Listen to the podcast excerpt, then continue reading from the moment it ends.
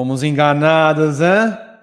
Teve boa corrida na França. Bom dia, 11 horas 36 minutos. Começa o briefing 2 desse domingo com uma vitória de Max Verstappen, muito diferente do que imaginávamos. O GP da França entregou, enfim, uma disputa também por causa dos pneus, também por causa da estratégia. É o que vamos analisar nessa corrida, nesse programa, porque uma corrida interessante faz com que Verstappen abra mais diferença para Hamilton no campeonato e coloca de vez a Red Bull como equipe a ser batida na temporada 2021 da Fórmula 1.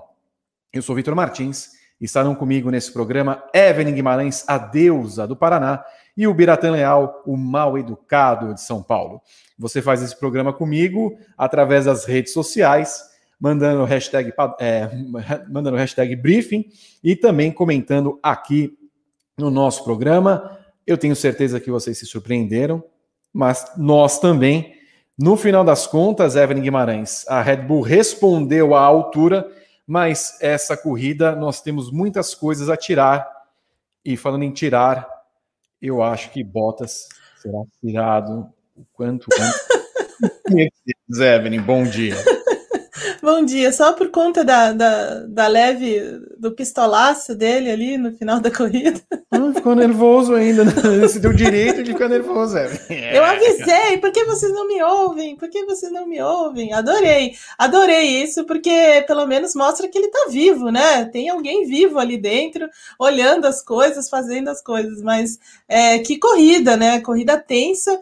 É, a partir do momento que o Verstappen é, comete aquele erro no começo, ainda na largada, as coisas começam a, a, a, ficar um pouco esquisitas ali. Parece que o, que o Hamilton fosse liderar com o pé nas costas e vencer, né, como outras corridas aí aconteceram em, em Paul Ricard, mas é, o que ninguém esperava era a grande degradação dos pneus aí ao longo da corrida, até o, a própria Pirelli avisava sobre isso, mas é, foi totalmente inesperado o quanto esses pneus se desgastaram, é, e assim, muito rapidamente, né, e aí mudou completamente, e aí vem, vem mudando, vem mudando, e finalmente a, a Red Bull consegue responder numa estratégia arriscada, mas uma boa estratégia, porque combinou também a, a, velocidade que eles tinham durante todo o final de semana, do principalmente aí do Verstappen, e ele meio que devolve o que aconteceu no GP da Espanha, né? Porque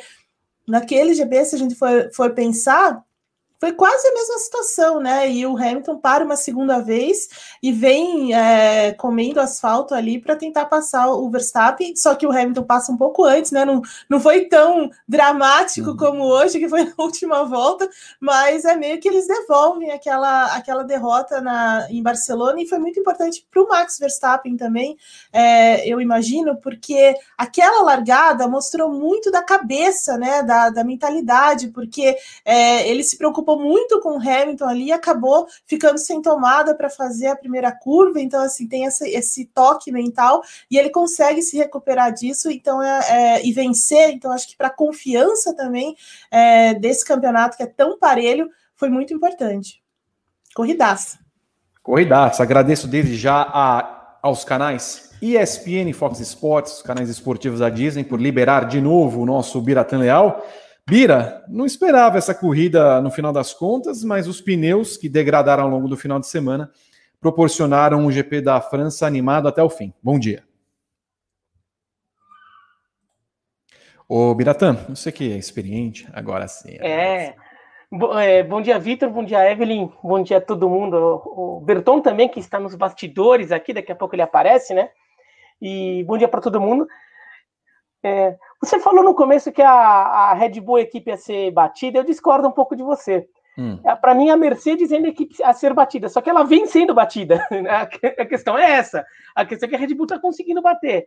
Mas oh, foi uma corrida é, é, impressionante, uma corrida na França legal. Até o, o, pelotão intermediário foi divertido também, com a arrancada do Norris, depois da, da parada dele. Quer dizer, teve, teve ultrapassagem no Grande Prêmio da França é uma coisa meio, meio estranha é, acontecendo, mas a diferença de pneus foi fundamental para isso. E, e acho que a Mercedes, é, de novo, comete erros. De novo, quando a Mercedes. É, eu, eu ainda acho a Mercedes como equipe muito boa no geral. Mas, de novo, nessa temporada, quando a Mercedes foi pressionada numa situação de prova que deixava ali meio no, é, na dúvida sobre o que fazer ou não, a Mercedes tomou a decisão errada. Ela já acertou também. Já teve corrida que ela ganhou e a, e a Red Bull errou. Mas nesse caso, de novo, a Mercedes acabou errando, é, deixou o, o Verstappen fazer undercut duas vezes, né? Quer dizer, na, uhum. prime, na, na segunda vez ele era o primeiro, mas ele fez, digamos, para se proteger de um que a Mercedes pudesse fazer. E a Mercedes não, não, não teve reação. Então, é, a Mercedes, de novo, acho que acaba, é, de novo erra. O Verstappen faz muito bem a sua parte, tirando aquele errinho logo na primeira volta, faz uma, um corridão. E o Hamilton, no final das contas, ficou refém disso. Ficou refém ali de ver se bota seguro o suficiente, ver se o pneu não piora tanto no final, ver se o pneu do, do Verstappen é, não, é, degrada um pouco mais, acabou não degradando tanto, então o Verstappen conseguiu ultrapassar no final. Mas enfim, o Grande Prêmio da França é legal. Enfim, e, enfim, eu não precisei ficar maldiçoando aquela chicane no meio da Mistral. O negócio, então, é fazer pneus que degradem logo para que as equipes possam se mexer, Evelyn Guimarães. Porque a Pirelli falou: não, é uma, uma parada só.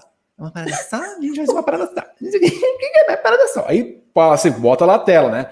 A parada vai até a volta 20, depois você bota o pneu, e é simplesmente assim. E aí vem o chiliquinho do Bottas falando: Eu falei que era das paradas e tudo mais. Bom, é, a, Pirelli, a Pirelli tem como contribuir para o campeonato com essa, essa tática, né? Com pneus que podem desgastar. Nós não precisamos esperar a chuva que não veio nessa corrida, Evelyn, mas eu uhum. vou começar falando pela ordem das forças. O Max Verstappen vive a melhor fase da carreira e não ousou em atacar é, nem Bottas, nem Hamilton com a força que tinha e até parecia ter uma menor força com os pneus mais, é, médios que já se desgastavam no final da corrida. É verdade. É, aí, na verdade, foi uma, uma combinação da pista, né? Porque essa pista foi recapeada há pouquíssimo tempo, então ela estava escorregando demais. A gente percebeu isso em muitos momentos durante os treinos, e aí na corrida também ficou muito claro. Então, assim, essa condição da pista, o fato de hoje ter é, o tempo também mudou, né? É, porque choveu mais cedo, então ficou. As, as temperaturas também ficaram menores, e aí você combina todos esses, esses fatores e você tem. É, essa, essa degradação maior, mas na verdade foi até maior do que eles pensavam. Então, é, como alguns anos, a Pirelli de novo está no centro dessa do, do, da diversão da Fórmula 1, né? Quando você tem pneus mais desgastados. E, e ironicamente, no ano passado, os pilotos pediram para que ela é, fizesse uma revisão da composição dos pneus para que eles não, não, não fossem, não, não ficassem dessa forma, né? Se desgastando tanto. É, e aí ela mudou, né? Então a composição desse ano é muito mais rígida do que era no passado e no ano anterior. E mesmo assim ainda dá, ainda tem dias aí que, que dá problema. Então hoje ela acabou mexendo com todo com todo o grid aí. E para você ter uma ideia é, do, da sua performance aí da Pirelli sobre as estratégias, é, em nenhuma simulação dela estava apontando duas, duas paradas, né? A única, a única questão que ela apontava era a mudança de pneus. Então, por exemplo, para quem largou com pneu médio, médio e duro, para quem largou para quem estava largando atrás, né, do, do top 10 lá, é, duro e médio, num stint bem longo, é, ou duro, e daí no finalzinho o macio. E era isso, né? Essas era, eram as três é, indicações, digamos assim, da Pirelli. E no fim das contas, as, as coisas mudaram completamente na corrida, ainda bem, né? E a, e, a, e a Red Bull acabou mostrando ali no final que ela. Porque esse jogo de pneus aí que o Verstappen usou na segunda parte era um jogo usado, né? Assim, não. A gente fala usado, né? Mas de pouquíssimas voltas de, de classificação, de treinos e tudo mais, mas mesmo assim usado. É, mas ele conseguiu tirar uma boa vantagem, conseguiu andar muito rápido, até muito mais rápido do que é, previa a, as simulações. Mas a, a grande surpresa foi ele não conseguir andar com os pneus duros.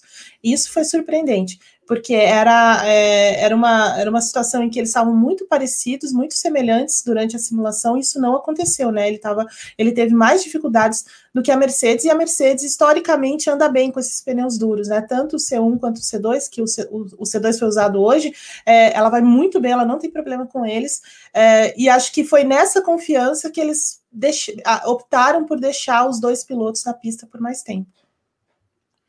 Resultado final da prova só para passar: Verstappen em primeiro, Hamilton segundo, Pérez em terceiro, Bottas em, em, quarto, Norris em quinto, Ricardo em sexto, Gasly em sétimo, uh, Alonso em oitavo, Vettel nono, Stroll em décimo. Stroll largando das últimas colocações para conquistar um pontinho.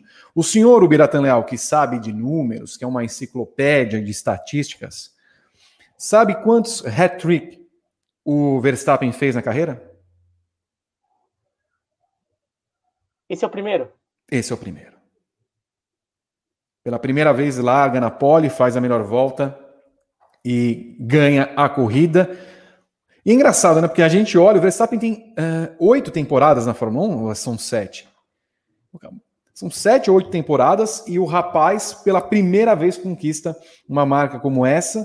No ano, Bira, que ele vem com um desempenho e um carro que lhe permita brigar pelo título, e ele tem feito jus a esta briga. Foi para cima numa estratégia ousada da Red Bull, que é, aprendeu com o GP da Espanha, evitou o undercut. Talvez no primeiro momento fosse até arriscado, porque quando a Red Bull parou o Verstappen, ele já tinha aberto uma diferença para o Hamilton. Parecia que os pneus estavam se dando melhores naquela situação. Mas aí ela foi, é, ousou fazer aquilo e na penúltima volta o Verstappen conseguiu ultrapassar o Hamilton eu achei que a, a Red Bull, a segunda vez que ela faz, ela fez para se proteger de um que a Mercedes pudesse fazer. Né?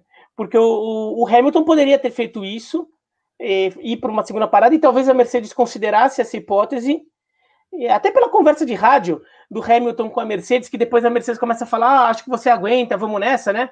É, dá a entender que eles estavam conversando sobre parar no box de novo, e só que a, a Red Bull foi mais rápida com isso antecipou a parada e a Mercedes teve que agora vai ter que ficar aí, vai ter que segurar.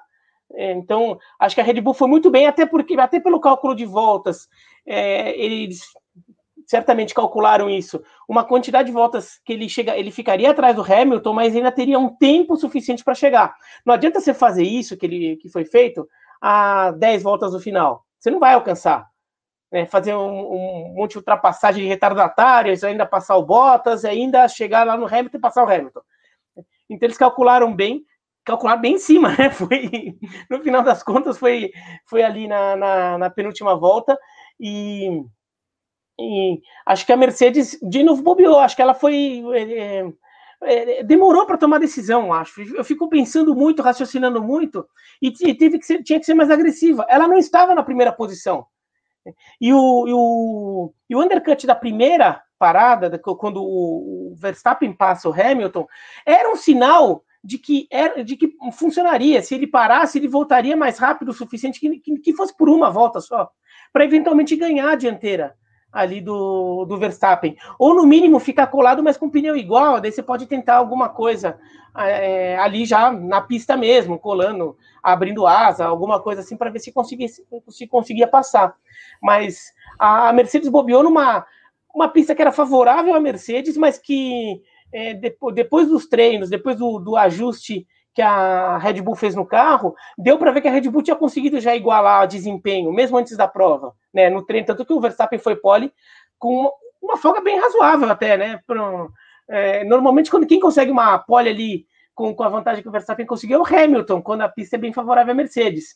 Né? Dessa vez não, então é, foi quase 300, é, 3 décimos, foi dois, dois, é, 20 muitos décimos, é, 20 muitos uhum. centésimos. Então, acho que a Mercedes bobeou, não, não foi legal na estratégia. E, e só, Evelyn, o negócio da, da Pirelli que você estava falando, é, é, curioso que a maior parte dos pilotos teve a estratégia mais convencional, vai, fica um pouquinho, fica, fica um terço para dois terços inteiros. E, e mesmo para quem fez uma parada, parar mais lá na frente se mostrou melhor. Você vê pelo, pelo Stroll, pelo Vettel e pelo Vettel. Pérez. Sim. Esticaram o primeiro, o primeiro stint e tiveram um desempenho muito melhor por causa disso. É que era mais ou menos o que eles tinham previsto. Mas, é... é, na verdade, é, era realmente o que eles tinham previsto, né? Mas o desgaste foi, foi, foi grande. Eu acho que a primeira parte da corrida foi muito controlada por causa disso, né? Até o, o, o Sainz reclama e outros pilotos também reclamam ao longo dessa primeira parte que estava desgastando demais, assim, até mais do que esperado, né? Uh, se a gente fizer uma análise da prova, Evelyn e, e Bira, uh, ela se desenha num, num primeiro momento favorável à Mercedes, porque o Hamilton passa o Verstappen no erro que ele tem logo na largada, mas aí ela acaba usando Bottas como o boi de piranha. Ele é o primeiro a parar. É, talvez, no final das contas, analisando agora, essa parada que pode ter sido prematura foi decisiva para o resultado da corrida. Se eles esticassem um pouco mais esse, esse undercut em algumas voltas, porque fatalmente o Bottas parando, o Verstappen, como fez, por exemplo, com, com a Red Bull, acabou parando na volta seguinte, esses pneus durassem um pouco mais no final da corrida, já que a Mercedes não pararia mais, e aí pudessem dar a Hamilton e a Bottas um resultado melhores que segundo e quarto lugares? Eu acredito que sim. Eu, eu, eu, acho, que a, eu acho que o grande erro da, da, da, da Mercedes foi, foi nesse. É, eu acho que ela confiou menos na, na, no que ela tinha nas mãos e tentou marcar a Red Bull de algum jeito, mas deixou essa volta extra do Hamilton aí, isso nessa configuração que ela estava querendo, é, foi um equívoco, né? Então, assim, foi, foi meio que decisivo, e aí, no final das contas, ele, é, ele fica vendido ali, embora ele tenha poupado demais os pneus, tenha é, cuidado, como ele sempre, né? Ele tem uma sensibilidade muito grande, isso a gente tende é, sempre ressaltar, né? Ele consegue entender bem e cuidar desses pneus e tudo mais. Tanto que quando o, o Verstappen para de novo, eu tinha certeza quase certeza que eles não iam parar de novo, por causa desse, dessa sensibilidade deles. Mas certamente, se eles tivessem optado, talvez, por uma estratégia dentro dessa confiança, é, eles não teriam ficado tão reféns, no final das contas, dessa, dessa estratégia da, da, da, da Red Bull, né? E você, Bira, vê essa questão também? O parar cedo, no final das contas, o Bottas determinou o resultado da corrida? Acho que ajudou. Eu não vou falar que só determinou, porque outras coisas também determinaram. Como, por exemplo, o próprio Bottas ter errado na hora de tentar segurar o Verstappen. Se uhum. o Bottas tivesse segurado ali, é, tivesse conseguido segurar, vai, por mais aquela reta, porque ele, ele perde na, na chicane da Mistral. Se, é, se ele segurasse lá, depois na, naquele finalzinho de Mistral, ele ainda continuaria na frente. Daí vem aquela parte bem mista ali do circuito, né? Aquele monte de curva ali. Se ele dá uma segurada no, no Verstappen ali, era capaz o Hamilton até aumentar a vantagem naquela volta, e mesmo que o Verstappen passasse na reta de largada com, com a asa móvel, o, o Verstappen ia ter perdido uma ou duas voltas no processo de aproximação. Ele acabou não perdendo tanto. E, então, talvez essa uma, duas voltas fizesse a diferença, e a gente talvez não estivesse falando tanto nisso, talvez o, o, o, o Hamilton tivesse vencido. Mas, de fato, você usar o, o o seu segundo piloto para né, nessa, nessa hora vai, vai, com o primeiro. Você sabe, você está com, com uma questão ali de que o, o, o adversário está tentando fazer um undercut em você. Você usa o segundo piloto para tentar manter a posição do líder? Não, usa o líder, né? Então, acho que a. Talvez a Mercedes tenha errado um pouco os cálculos ali. Talvez ela achasse que o Bottas fosse entrar, chegar na frente do, do Verstappen, e daí fica segurando um pouco mais. Não sei o que a Mercedes pensou ao fazer isso. Mas, de fato, não, não foi uma ideia das mais interessantes. E a Mercedes também, daí acho que daí também não dava para adivinhar tanto. Mas se a Mercedes fizesse com o Bottas o que a Red Bull fez com o Pérez, de correr com uma outra estratégia, o, o Verstappen na segunda parada, ele ia ter que ultrapassar o Bottas e o Bottas com um pneu razoavelmente bom ainda. Ele não teve problema de passar o Pérez, porque o Pérez deixou passar. Se o Pérez tiver, quisesse brigar com o Verstappen ali, o, o, Pérez conseguiria dar um trabalhinho para o Verstappen. O Verstappen acabaria passando, mas o Pérez tinha pneu para segurar o Verstappen um tempo. O, se o Bottas estivesse ali naquela condição, talvez ele segurasse também. Mas aí eu não culpo tanto a Mercedes. Isso daí é bem engenheiro de obra pronta mesmo. Tá? Eu já estou admitindo. Falar depois ficou, ficou mais fácil, vendo que a estratégia de segurar o, o primeiro também funcionaria em algum aspecto. Mas é, a, a Mercedes errou muito na leitura e E curioso que ela já pegou a Red Bull nisso, e agora se deixou pegar. Muito bem, você está no briefing aqui com Vitor Martins, Evelyn Guimarães, o Biratan Leal, Pedro Prado e Rodrigo Berton. Está aí na tela o resultado da corrida, também temos superchats e mensagens do público. Então eu chamo o Rodrigo Berton para trazer as primeiras informações desse público que acompanha o nosso programa ao vivo aqui no canal do YouTube, no Grande Prêmio, o sempre saudável, vacinado e corado Rodrigo Berton. Hoje eu estou, hoje eu estou bem. Bom dia, Vitor. Bom dia, Evelyn. Bom dia, Bira. Bem-vindo mais uma vez. Bem-vindos a todos Bem-vindos todos que estão acompanhando mais uma edição do Briefing, esse pós-corrida maravilhoso do GP da França. Bela corrida, hein, Vitor? A gente já tem quatro superchats. O Vando Monteiro da Silva mandou dois reais, falando que o, o, o, o, o, Mercedes acabou. Bela rima. Gostei da. da... Gostei, gostei. Gosto, gosto Muito do Vando Monteiro da Silva. Ele já tinha mandado um, um no primeiro programa com, com a mesma rima.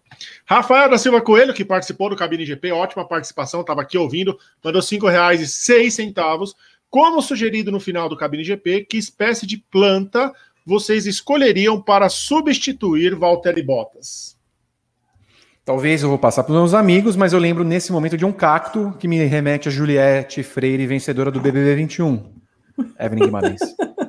É, talvez com a força dos cactos lá seja a, Mercedes é, acabe tendo, tendo mais vantagens aí, né? Porque tudo que, que vem desses cactos aí explode, né? E, e muda, muda as coisas. Mas sei lá, um cacto pode ser. Muito bom. Bruno Pereira Gama mandou cinco reais, Vitor. Bolão de quando Bottas vai ser saído da Mercedes. Não dá mais e Verstappen corrige o erro do Bahrein. Não dá mais, Bira? Ah, tá, vai, tá ficando difícil. E olha que essa corrida do Bottas, ela nem estava das piores, não, até determinado momento. Ele estava conseguindo acompanhar o ritmo do, do Verstappen e do Hamilton. A gente poderia imaginar que o, que o Bottas fosse ter um papel importante é, para a Mercedes, tanto na pontuação de Mundial de Construtores, quanto em eventualmente segurar o, o Verstappen nessa prova. Então, ele até vinha fazendo a coisa certa, mas ele cometeu um erro que é bobo até. Acho que ele, ele exagerou, acho que ele ficou muito preocupado com o Verstappen ir por dentro, porque estava com a asa móvel, ele quis fechar a linha de dentro. E daí ele entrou completamente torto na, na, na chicane, e ele não, ele não tinha como sair dela ele sai dela muito lento, o Verstappen passa fácil. É, então, era uma corrida que, eu, que, em determinado momento, eu falei: olha, até que o Bottas está mostrando alguma coisa, vai pegar um pódiozinho, tudo, mas. Nada. Nem pódio pegou. Ah, e aí? E assim, e o que o Max Wilson falou no final da transmissão é verdade, né? A, a Mercedes também podia ter comandado, já que depois que o Pérez passou, né? Põe, bota o Bottas lá no, no, no pit stop para fazer a melhor volta, tira um pontinho do Verstappen. E evita esse primeiro hat-trick do Verstappen, né, Vitor? Aí evita um ponto também, né, Bira? Porque eu também não entendi. Eles estavam preparados, inclusive, para fazer a parada e. Eh, eu não sei, eu não sei.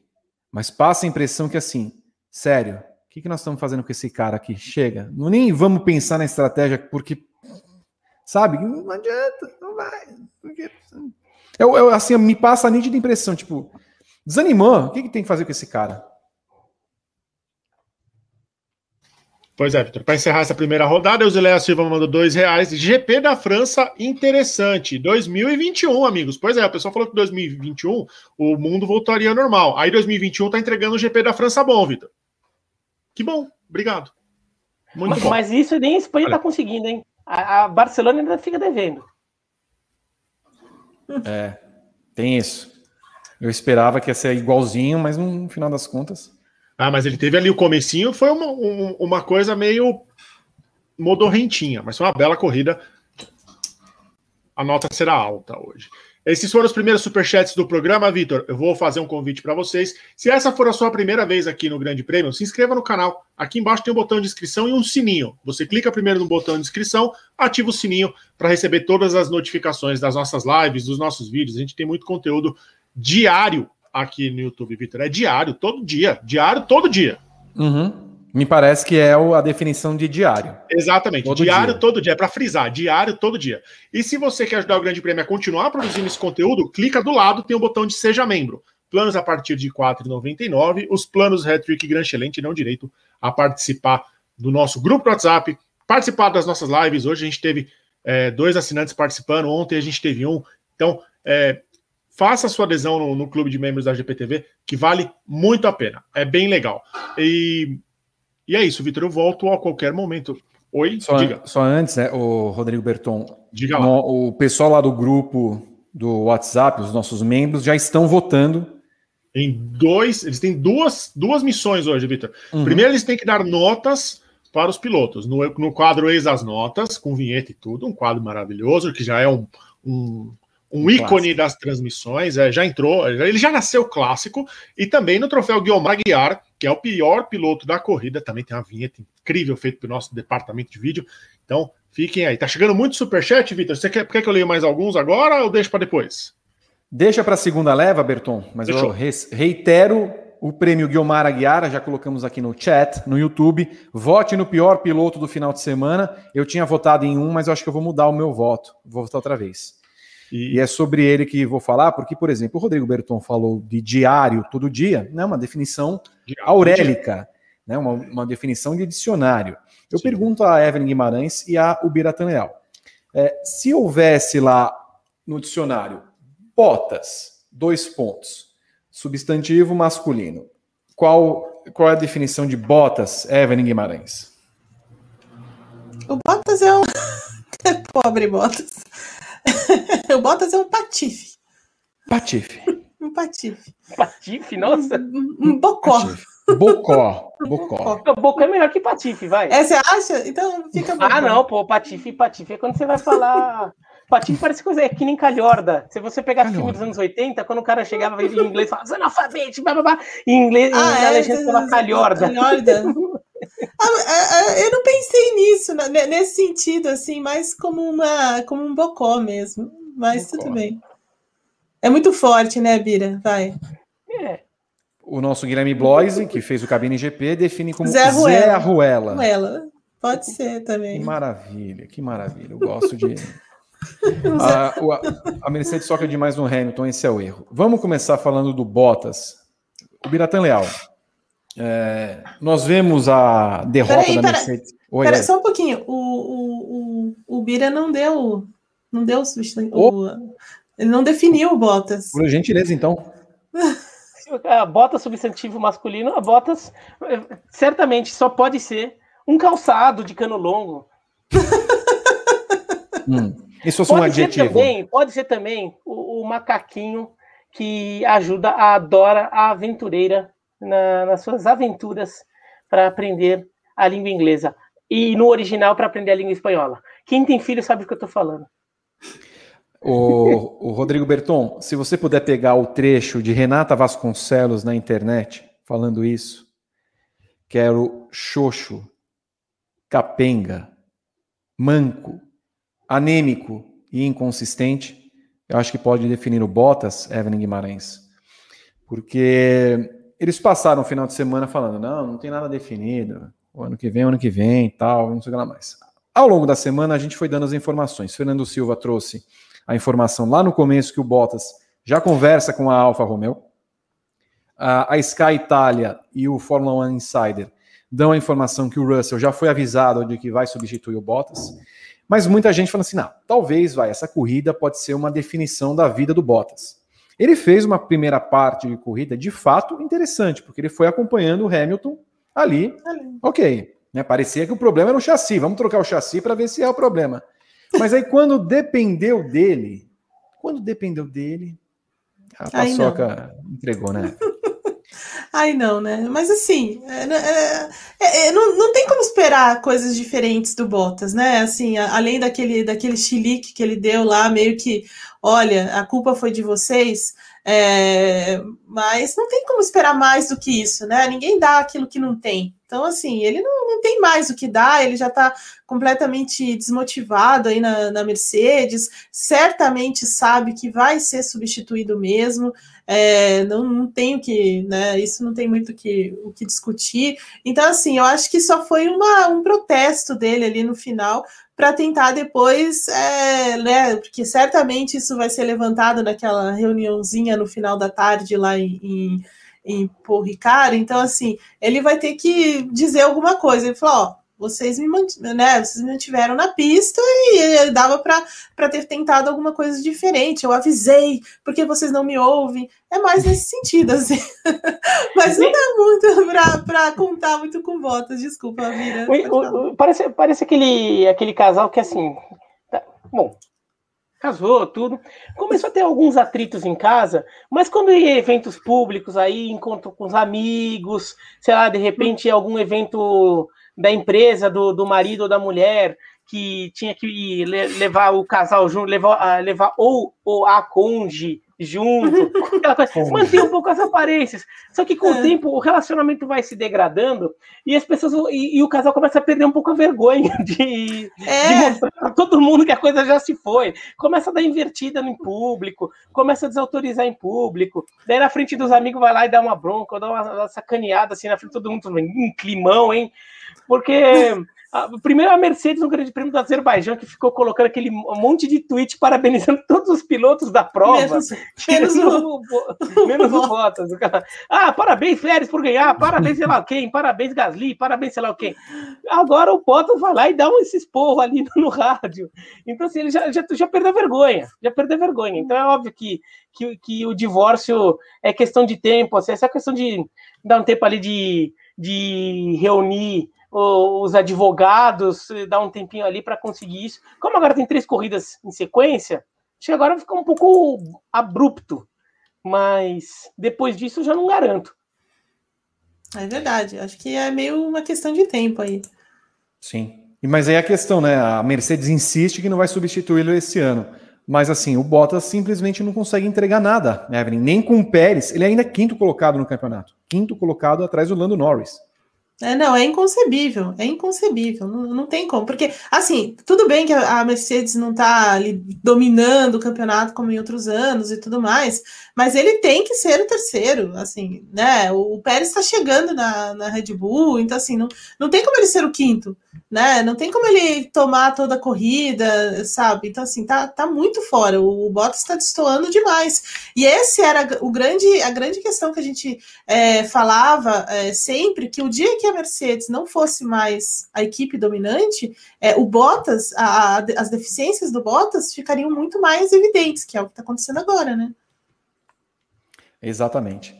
Bom, pergunto a vocês: trocar ou não trocar esse ano? Eis a questão. Bira, deve trocar por Russell? E lembrando, o Russell também não faz um campeonato nada bom. O Russell tem muito menos treinos, mas, mas na prova ele não consegue confirmar é, aqui ele estava confirmando, ele bateu no Bottas, e por culpa dele. Uhum. Mas eu acho que trocar era uma possibilidade que a Mercedes deveria considerar seriamente, sim. Aquilo, aquilo acho que foi no GP do Azerbaijão que eu participei aqui também, né? É, que a gente até falou: olha, acho que a Mercedes tem que trocar se ela perceber que isso está prejudicando o campeonato dela. Um, uma coisa é, ah, o Bottas simplesmente corre mal, mas a Mercedes vai ganhar do mesmo jeito como, como vinha ganhando. Outra, outra coisa é perceber que, olha, o desempenho ruim do Bottas vai fazer a gente perder o Mundial de Construtores e é capaz de fazer a gente perder o de pilotos. Aí tem que trocar. A questão só é avaliar se o Russell realmente já está pronto para isso, é, ou é que eu não acho que eles vão. Talvez ele vai, sei lá, buscar um outro nome, um nome alternativo, pensando no Russell só para 2022. Não sei se eles fariam isso, mas tem que, tem que ver se, se, eles é, que estão acompanhando mais de perto até o desempenho do Russell, eles têm mais dados ali para avaliar com uma minúcia que a gente não tem a distância, mas se eles percebem que o, o Russell vai entregar, porque não dá para achar também que todo o grande prêmio vai ser o grande prêmio de Sakiro do ano passado. Uhum. Que foi. Tudo bem, o Russell foi muito bem naquela prova, mas não dá para achar que todo, toda a corrida vai ser daquela. Agora, não é difícil achar alguém que entregue um pouco mais do que o Bottas ser entregado. Evelyn Guimarães, trocar ou não trocar é uma questão? É uma questão, eu acho que a, é porque tudo isso esbarra na, também na, na, na forma como a Mercedes encara as coisas, né? Como, na forma como ela trabalha. Se fosse a Red Bull, certeza que trocaria, não teria nem, não daria nem, nem sabe, não, não teria nenhuma dúvida. É, acho que até eles esperariam ali chegar à metade do campeonato, virou, vai trocar. Se eles tivessem, por exemplo, alguém ali na, na, na AlphaTauri já prontinho para entrar e tudo mais, trocariam sem problemas. Mas a Mercedes não é assim, ela é muito metódica, né? Ela é mais é, concisa nesse, nessas questões, né? Ela, é, ela, não quer, ela não quer agir de forma muito naquela, naquela coisa italiana também, um pouco, de né, vamos mudar tudo, vamos demitir, vamos fazer as coisas assim. Então, assim, ela não é imediatista, é, é bem fria nesse sentido. Então, assim, é, eu acho que lá no fundo o Toto Wolff tem a vontade de chutar o Bottas na metade do campeonato. mesmo, porque eu acho que ele já perdeu a paciência com esse rapaz. Mas eles não vão fazer isso, assim, acho muito, muito difícil. Eu ficaria muito surpresa se a Mercedes chegasse na, na ali na, na, antes das férias de verão lá da Europa e ó, Bottas, vai andar de bicicleta lá na Finlândia e tal, vai esfriar a cabeça, vai vem a bunda lá no Drive Survive, rapaz. É, exatamente, vai mostrar a bunda em outro lugar e tal. Mas não é isso que vai acontecer. Eu acho que é, ainda acredito que a Mercedes deve seguir essa atuadinha dela aí, mas é, não vai passar dessa temporada, não vai mesmo. Acho, é, isso é, é, é ponto pacífico assim nesse momento. E você, Bira? Oh, eu não duvido que troque sim, viu? Eu não duvido que troque. Mas vamos ver as próximas duas provas. Se o Bottas fizer duas provas aqui de novo, ele estragar os planos da Mercedes, eu acho que isso ganha muita força. Se de repente ele mostrar alguma, ah, não, até segura, dois terceiros lugares ali, daí é capaz de resolverem mexer nisso só em 2022. É. Você ia falar, Evelyn? Pode falar. Não, eu ia falar é, que assim, é, é, esses, esses dias ele perguntaram isso para ele, né? Perguntaram: olha, escuta, não era hora de trocar o. E ele até ficou meio, meio irritadinho, assim. Se não me engano, foi a Sky, a Sky Itália que perguntou que ela é mais. A Sky, a Sky Itália é mais. Ela gosta de ver o circo pegar fogo, é, mais do que a Sky, a Sky inglesa, mas assim, aí ele disse que não, que quem faz isso é a Red Bull, eles não são assim e tal. Eu não sei, viu? No fundinho lá, eu acho que ele já, já, já se vê chutando a bunda branca do Bottas. Bom, colocamos no nosso Twitter no Grande Prêmio. A Mercedes deve trocar Bottas ainda nessa temporada, ou já nesta temporada? As opções: sim por Russell, sim por Huckenberg, que é o piloto reserva, e não vote para que tenhamos daqui a pouco os resultados em nossa tela. Ah, já temos os resultados em nossa tela. E aí você, portanto, faz essa enquete conosco. Eu peço, ah, eu peço Renata Vasconcelos. Renata Vasconcelos, se for, eu não sei se vai ter o som, na verdade, né? Mas se for possível, a gente vai colocar Renata Vasconcelos falando da definição perfeita do que é Valtteri Bottas. E inconsistente. Como? Hã?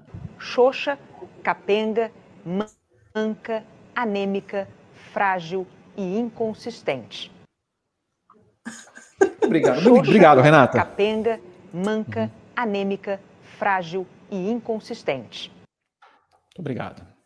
Eu acho que pode definir muito bem o nosso piloto Valtteri Bottas, que está com um pé nos fundilhos brancos que ele tem na sauna. Queria de novo só o resultado da corrida para a gente depois analisar dos piores para os melhores. Lembrando que a nossa meta de likes para esse programa por Time Extended na twitch.tv barra grande prêmio é 1.300 likes. 1.300 likes para fazermos a extensão do nosso briefing. É, olha, o Schumacher terminar à frente do Mazepin, Evelyn Guimarães, eu não vou dizer que é uma surpresa, porque o rapaz andou atrás a corrida inteira. Eu não sei em que momento aconteceu isso, se pararam o jovem cidadão lá, o último. Mas, assim, é, eu tenho a impressão que nós estamos começando a ver, de fato, quem é Mick Schumacher. E não é uma boa coisa essa, essa impressão, não. Também queria saber em, em, em, que momento isso aconteceu, porque ele começa a corrida atrás e fica bom um bom tempo atrás do, do Schumacher, é, do, do Mazepin, de verdade, do Maz.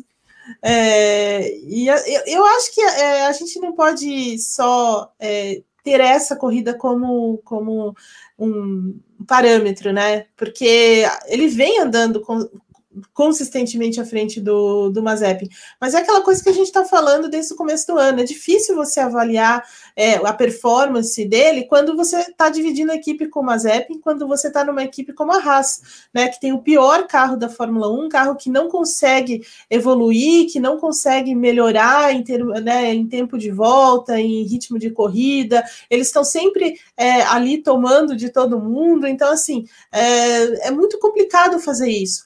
É, eu acho que parte das dificuldades, eu acredito, né, que parte, parte da, da dificuldade que ele está tendo nesse ano vem desse, dessa questão, desse cenário, né, envolvendo a Haas, envolvendo o Mazepin, é, já começa a ter uma grande questão lá dentro, né, porque o, o Schumacher não, ainda não engoliu aquilo que aconteceu lá em Baku, na, na quinta-feira ele falando que, olha, é, tudo bem, a gente conversou e tal, mas ele quis me assustar, né? É, falou com essas palavras mesmo.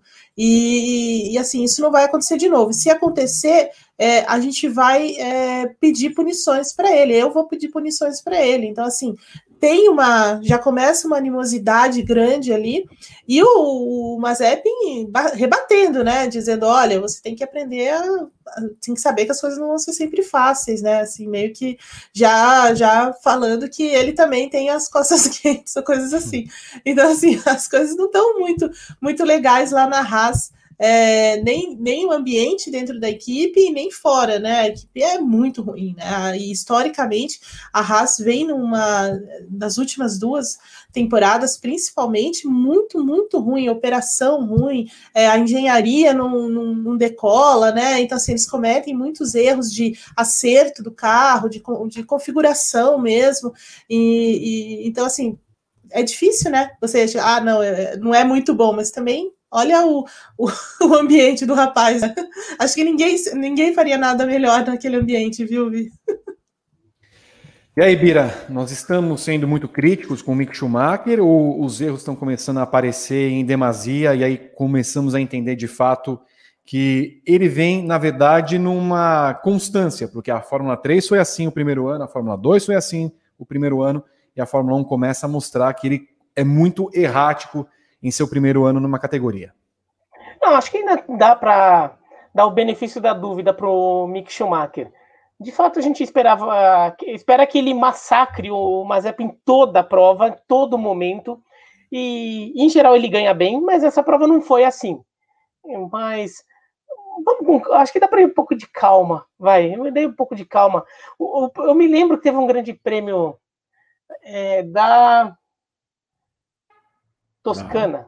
Não, não Emília Romanha. Não, Imo, agora eu confundi. Imola é qual?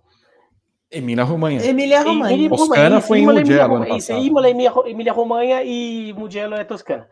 É, do ano passado que o Russell consegue rodar sozinho na bandeira amarela e quando é, e tava bem na prova. Eu me lembro é, pessoa falando, nossa, é, esse Russell é ruim, tá decepcionando, esperávamos mais dele, sei lá o quê, nossa, ele tinha que estar tá massacrando o Latifi toda a prova, e isso, isso, aquilo, no final das contas não tá sendo assim, e assim, depois assim, a gente até começou a ver, nessa temporada o Russell tem feito algumas provas interessantes, treino principalmente ele tem mostrado ser muito rápido, então é, dá para ir com um pouquinho de calma aí com, com o Mick Schumacher. E de fato, o carro, a equipe é muito ruim, a equipe, o carro é muito ruim, é, a equipe é uma bagunça.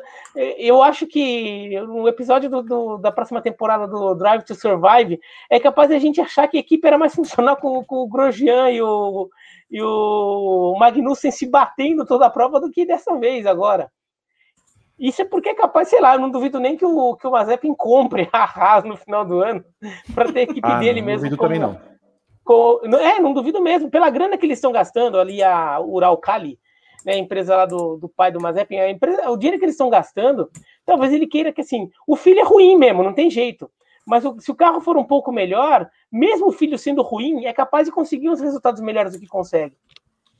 Não, e tem outra, né? Eu acho que na época, assim, eu acho, não tenho certeza, que na época de Grosjean e Magnussen, é, por eles terem mais experiência, então, assim, eles é, assim, mascaravam mesmo a, a ruindade da equipe, né? Então, assim, eles cometiam muitos erros, o, o Grosjean principalmente e tal, mas, e muitas vezes, eles conseguiam. É, alguns brilharecos aí que esses dois não vão conseguir nunca, né? Porque é, não tem experiência nenhuma. Então, assim, é, algumas coisas que a Haas conseguiu em cima deles foi pela experiência deles, né? Por, por estarem mais tempo na Fórmula 1, e isso meio que disfarçava a né, a, essa coisa que é a Haas, né? que não vai. Pra... Imagina, uma equipe que é, usou um, um, da temporada passada, é, temporada retrasada, isso não faz tanto tempo, né? Em que eles usavam, usaram praticamente o mesmo acerto da Austrália em quase todas as corridas. Ok, Sim. né? Aliás, Evelyn, só acrescentando, e teve quase um pega para capaz de novo entre eles na corrida, né? No, no, o, nessa corrida do Schumacher com o Mazepin? A senhora não viu? Não. A senhora não reparou? Não, não reparou. Não reparei, né? não. Teve. O, o, o, o russo deu um. O Schumacher foi para fora, ah, passou ali. Ah, sim, verdade, verdade, tem razão. É, tem. tem.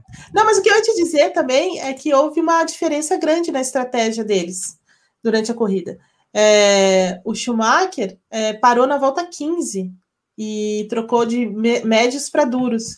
E o Mazepin largou, eles largaram de, de estratégias diferentes, né? O, o Schumacher de médios e o Mazepin de duros. E o Mazepin foi até a volta 31 com esse, com esse jogo. Então teve uma, teve uma mudança aí. Teve uma mudança de estratégia e uma diferença é, em termos de paradas. Muito bem. E mais Passa... essa treta na, na, na, durante a corrida e que nós gostamos. A gente está aqui pela treta, nós torcemos. Eu não me lembrei, eu não me lembrei dela imediatamente porque passou batido, mas é, tudo bem. Eu pensei que ia ter uma, uma briguinha, mas enfim. Escuta, o, meninos, coloquem de novo o resultado, porque eu queria só salientar um ponto muito interessante. Que, que, o que, que faz o Biratan Leal? Leclerc não, em décimos. O, o senhor o quê? O que? Fala, fala. Não, você falou o que, que faz o Biratan Leal? Eu não faço nada, eu não sou piloto. Isso é verdade. Não, o senhor, o senhor não faz nada, o senhor apenas é um, é um fanfarrão. 16 Leclerc e 11 Sainz. Que bom desempenho da Ferrari. Nossa, a, a, Ferrari foi patética durante a prova, né? O, inclusive, sobretudo depois do, do pit stop, a, a, Ferrari vai caindo de uma forma absurda. Parecia que todo mundo estava com pneu novo e a Ferrari com pneu velho. E nem sempre era o caso. Em alguns casos até era mas nem sempre era o caso. Tudo, e todo mundo passando, né? A gente até viu o Giovinazzi ter, é, terminar na frente do Leclerc, porque o Leclerc é o único que vai tentar numa segunda parada. E no final das contas não, não ajuda muito o resultado final né, da Ferrari. O Stroll, que largou em último, terminou na frente do Sainz. É, é, a Ferrari tem um problema sério de ritmo de prova, a gente já tinha comentado isso é, em outros grandes prêmios, mas nesse ficou muito claro isso, porque a gente vai vendo aquela procissão de piloto passando a Ferrari. Né? Todo mundo vai uhum. passando, um atrás do outro, numa, num circuito que teoricamente não é tão fácil passar. Então, a Ferrari tem que trabalhar muito com isso, porque o carro até é veloz em treino, então tem velocidade ali, mas de alguma forma eles não, eles não conseguem, na, na, na situação de corrida, isso não se mantém. Eu não acho que seja caso perdido, mas é, é uma coisa importante para a Ferrari considerar ali. Agora, as duas próximas provas não vai dar muito tempo, mas quando tiver alguma coisa, algum ajuste ali, de repente está gastando muito pneu, por exemplo, então o carro acaba é, é, perdendo pneu mais rápido que outros, é, alguma coisa assim. Também não é piloto, não é falta de qualidade do Leclerc nem do Sainz. O que é estranho, Evelyn, é que a corrida da 15 dias atrás, Ferrari fez pole position, andou ali na frente do, dos pilotos, tal, o Leclerc terminou em quarto. E agora eles terminam pior que, que a Aston Martin, por exemplo, com o Stroll largando na última colocação. Olha, eu queria saber quem fez essa estratégia da, da, da, Ferrari, quem decidiu, né? Porque assim, eles estragaram completamente a corrida do Carlos Sainz que largou na, que, que foi o melhor da, do resto, né? Ontem ele foi melhor do que o Leclerc na classificação, ele estava com um ritmo melhor do que o do, do que do Leclerc, e a própria Ferrari fez um undercut com o Leclerc para sair na frente do, do, do, do Sainz também, né? Então, assim, oi, tudo bom? Uhum. né? Tipo, ela prejudicou completamente a corrida do Sainz e, de, e a do Leclerc também por tabela, nessa tentativa de, de colocar o Leclerc mais para frente, né? Então, assim, eu queria, ser, eu, eu, eu, queria ser uma mosquinha e participar da reunião, do briefing da, da, da Ferrari depois, né? Lá, na, lá, na, lá em Maranello, porque é, é inexplicável isso né? Ela, ela prejudicar, é, na verdade, né? O cara que estava andando melhor, que estava com ritmo melhor, que havia largado melhor, é, só para colocar o Leclerc mais para frente. Né? Então, assim, e, e, depois ela mesma acabou se, se, se prejudicando como um todo por causa dessa, dessa decisão. Então, assim, a Ferrari tem que rever também, assim, ela tem problema com ritmo de corrida, é uma verdade. Né, em Baku isso, isso ficou muito claro. Não em Mônaco, porque em Mônaco o carro se adaptou muito, muito mesmo a, a Mônaco. Então, assim, é, até o Sainz estava com, uma, com um ritmo bem, bem, bem consistente mesmo durante a corrida. Mas em Baku não, né? Em Baku já a coisa já não, não, foi, não foi tão fácil. É, e hoje, mesma coisa, né? Eles têm velocidade, eles têm velocidade de reta, é, eles conseguem eh, trabalhar bem ali a, a parte mais seletiva e tudo mais. Uh, só que eles sofrem ainda com um desgaste acentuado dos pneus, especialmente os, os pneus traseiros, uh, e isso tira o ritmo de corrida. Então, é, foi mais ou menos o que aconteceu hoje. Mas a, a, o, que, o, o que foi decisivo mesmo para terminarem atrás da, da Aston Martin é, foi, e, e perder para a McLaren também, de certa forma, é, foi essa, essa estratégia totalmente doida que eles, que eles adotaram hoje. Bem Ferrari, né? Na verdade. Bem Ferrari. Matia Binotto melhor, né? Matia é, é, ele, ele saiu do pit wall, né? Mas a, a, ele continua dando cabeçadas, né? Não foi fácil, viu, Evelyn? Não foi fácil. Não. Aston Martin, a próxima, Bira, terminando em nono em décimo. É uma recuperação principalmente interessante de Lance Stroll, que largou na última colocação o que pelo menos demonstra que o carro vai sendo evoluído. Terminar em nono em décimo parece um resultado ruim a princípio, mas se pensarmos que o Vettel largou em décimo segundo e que o Stroll, como eu falei, largou na penúltima colocação, que no grid fisicamente foi última, Sonoda largou nos boxes, dá algum respiro para uma equipe que tinha um carro copiado da Mercedes, mas que nas primeiras provas, ou pelo menos até o GP de Mônaco, não tinha desempenhado bem na Fórmula 1 2021. Eu acho interessante da Aston Martin que o carro tem limitações mas não só o carro parece evoluir, mas acho que a equipe entendeu como, como trabalhar com as limitações do seu carro, que tipo de estratégia de prova vai funcionar, eh, como abordar a prova de forma a aproveitar o que esse carro tem para entregar. Por exemplo, a Aston Martin não parece ser uma equipe é, que tem ido muito bem nos treinos, por exemplo, ao contrário da Ferrari. Mas na prova, acho que ela, o carro responde bem e os pilotos têm mostrado. Bom, o Vettel é um ótimo piloto, mas até o Stroll tem se mostrado capaz de fazer isso, de ganhar terreno, por exemplo, esticando o primeiro stint é, e fazendo uma parada nos boxes mais lá na frente do que, do que a maior parte do pelotão. E segunda corrida que a, que a Aston Martin faz isso e dá muito certo. Acho que a Aston Martin entendeu o que, que esse carro com, com esse tipo de estratégia, ele responde bem, esse carro é, talvez não gaste muito pneu, então primeiro a gente consegue é, é, durar mais e o carro continuar com tempos interessantes por mais tempo, não ficar se arrastando ali, chega lá no meio, é, perto do meio da prova se arrastando, não. O carro ainda está tá rendendo a ponto de você poder pensar no, na parada mais lá na frente funcionou no Azerbaijão, tem funcionar, é, funcionou agora. Então acho que a Aston Martin está respondendo, pelo menos está mostrando alguma coisa, está mostrando compreensão do que o carro faz e do que esses pilotos podem entregar. E isso é muito legal, porque no final das contas, no treino, acaba não sendo uma equipe que participa tanto. Mas na corrida você vê o carro subindo, subindo, subindo, subindo, e daí quando, quando para no box ele não cai tanto. E, e, e acaba pontuando, acaba sendo competitivo.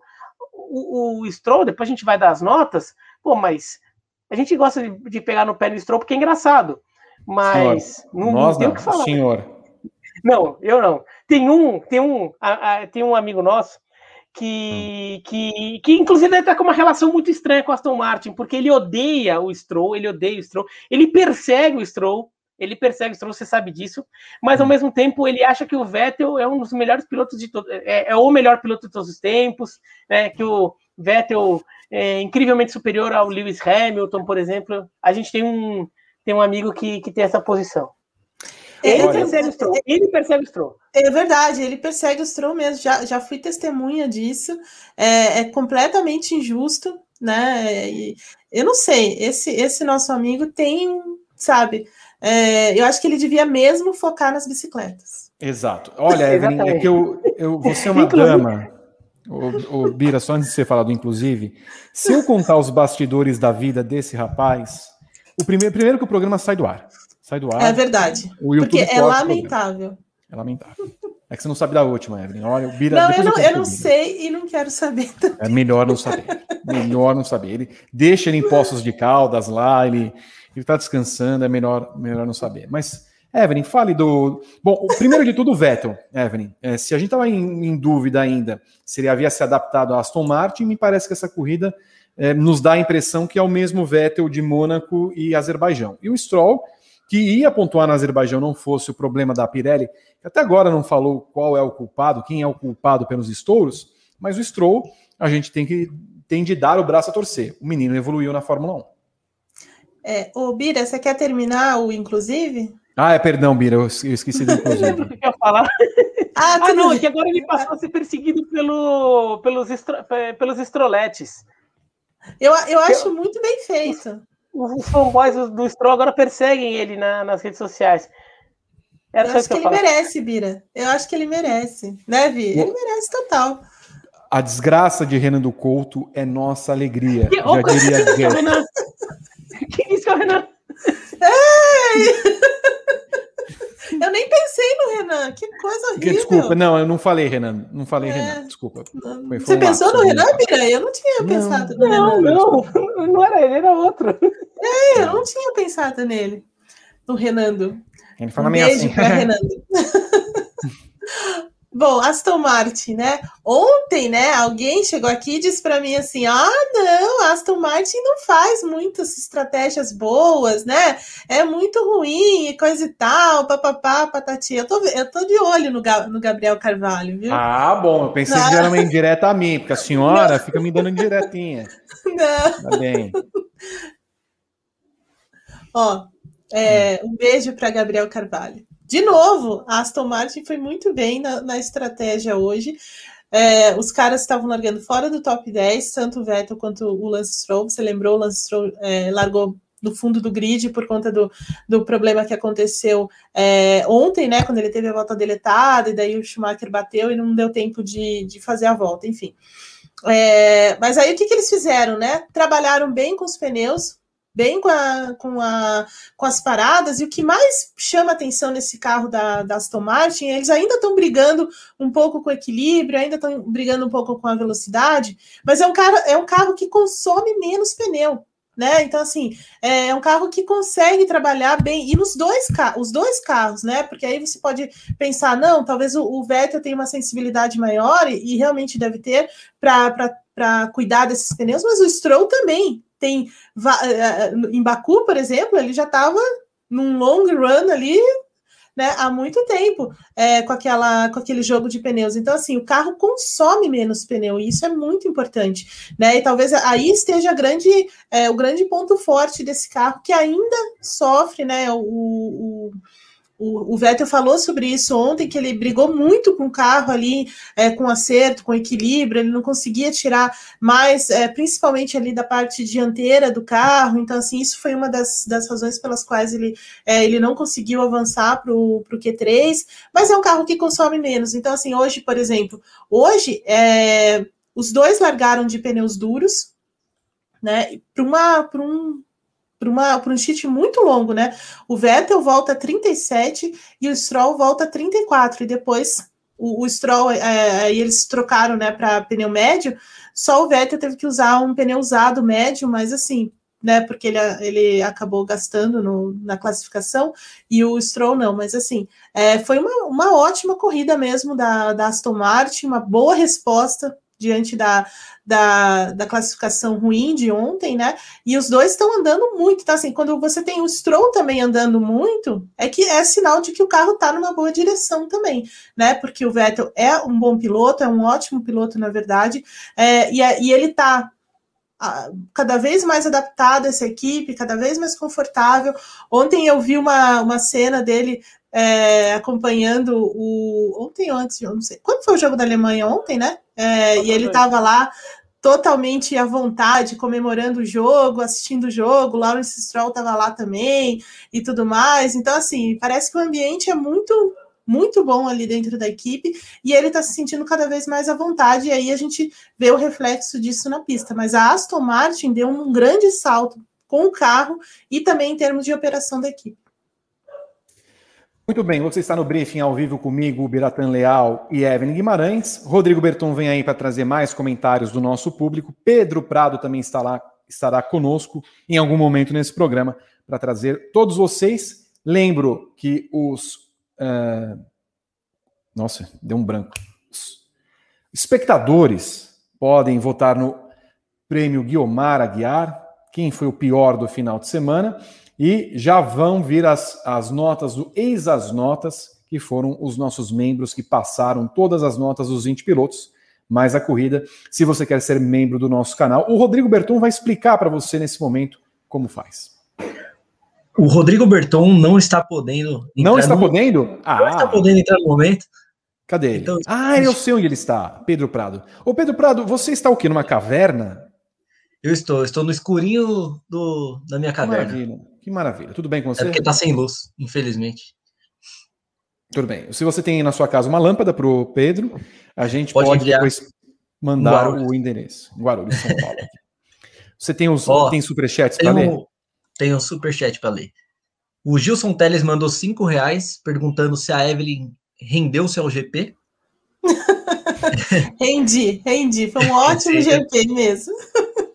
O Charles Ferraz enviou 10 reais e, perguntou, e falou: gostaria que a Mercedes tivesse a mesma facilidade em demitir o Bottas, assim como o Vitor Martins demitia antigamente nas lives o Rodrigo Berton, vulgo sósia do Demi Maia. Eu acho que ele não gostaria de estar lendo isso, inclusive. Quem, peraí, quem que é a sósia do Demi Maia? Rodrigo Berton. gente do céu. O Carlos Lima mandou 3 reais pra gente. Muito obrigado, Carlos. E tiveram duas perguntas aqui, ó. Hum. É, senti que o Hamilton muito pacífico ao final. Não seria o caso da Mercedes estar fazendo aquilo que pode com o que tem, pois está investindo no carro de 2022? E o José Renato perguntou se a, a Red Bull, estando investindo agora nesse carro de 2021, vai prejudicar em 2022 e se a Mercedes ainda está investindo no carro desse ano. Muito bem. Ô, Evelyn, tem, tem esse detalhe. Primeiro de tudo é, nós temos um campeonato novo em 2022, que as equipes, teoricamente, já deveriam parar de desenvolver o campeonato, mas esse campeonato está tão ferrenho que eu acho que Red Bull e Mercedes vão esticar até onde podem. O problema é, até onde podem? Esse campeonato pode ir até outubro, novembro. É, esse, é, esse é o grande problema da, da, da, das duas, né? É, por exemplo, a Ferrari já, nesse final de semana, eles já confirmaram que já parou o desenvolvimento da, do carro desse ano. Né? A gente notou, inclusive. é, ficou muito claro hoje que eles realmente pararam o desenvolvimento, é, mas pararam de pensar também ali no pit wall, né? Então, assim, é duas coisas, né? Ferrari. Mas não, mas isso, isso, isso, isso foi uma decisão tomada já há vários, uns dois anos já. É, até, até o GP da França, vamos parar de pensar em desenvolver o carro. Para quê? Sim. É verdade, Vira. Mas a Ferrari, que não está na luta pelo título, nem nada disso, já parou. Agora, a Mercedes e a Red Bull, não, elas vão ter que esticar um pouco mais aí, ainda um pouco a, a o desenvolvimento e as atualizações desses carros aí é, por conta desse, desse campeonato, porque a, a, Red Bull, especialmente, ela vai colocar todo o foco dela nesse, nesse campeonato, porque é a grande chance em muito tempo que ela tem de vencer a Mercedes, de vencer o campeonato de, e bater a Mercedes, né? E a Mercedes, por outro lado, é, não quer fechar essa, esse período de, de é, de domínio dessa forma, né? Então, assim, é, ainda que a, essa parte híbrida ainda continue ano que vem, mas ano que vem é uma outra questão, né? É um outro regulamento completamente diferente. Então, é, é uma decisão difícil aí, mas pelo tamanho das, dessas duas equipes, é, eu não me surpreenderia que já tem um pequeno setor lá dentro pensando no, no carro do ano que vem, não com força total, mas já começando a, a vislumbrar um projeto para 2022 mas elas com certeza vão levar, vão esticar ao máximo é, o desenvolvimento desses carros aí. Bira, e é um perigo, né? Porque assim, perigo. Eu sei que Red Bull e Mercedes têm condições, claro, de fazer bons carros para o ano que vem, mas eles não, talvez não esperassem esse momento em que os dois brigassem a tal ponto, e há uma guerra entre as duas equipes, há uma animosidade latente entre Christian Horner e Toto Wolff, que até o ego vai falar mais, vai falar mais alto. Não, nós vamos forçar até o máximo, porque eu quero ganhar desses caras nesse ano. É, acho que isso é mais claro para a Red Bull, porque já não ganha muito tempo. Ela tinha o domínio, perdeu esse domínio, e ela tem é, a possibilidade de ganhar. É, a Mercedes, ela tem a possibilidade de ganhar, claro, mas a Mercedes vem ganhando já há um tempo. Então a Mercedes até pode se dar ao luxo de, sei lá, ficar acelerando até 80% nessa temporada, enquanto a Red Bull tem que ir no 100 até onde der para buscar esse título. A Mercedes pode ir dosando um pouco. Agora, a Red Bull já está com a operação de motores que eles já estão trabalhando para o ano que vem, por exemplo. Isso já é uma coisa que, que, que já vem acontecendo. Então, de alguma forma, a... nisso dá para dizer que a Red Bull já está pensando no ano que vem. E eu acho que também, que é, como a Evelyn disse, tem um, um, departamento que, por enquanto, talvez seja pequeno e vai aumentando ao longo do ano, de pessoas que já estão voltadas para o carro do ano que vem. Aliás, acho que desde o ano passado já estavam pensando no carro de 2022. Então também não é que vai sair do zero, não é que assim, ai, ah, não, como a Ferrari está pensando desde agora, e de repente a Mercedes e a Red Bull vão pegar esse carro para trabalhar só em outubro. Ah, a Ferrari vai chegar voando na temporada que vem e os outros aí só vão conseguir alcançar a Ferrari lá por maio, junho do ano que vem.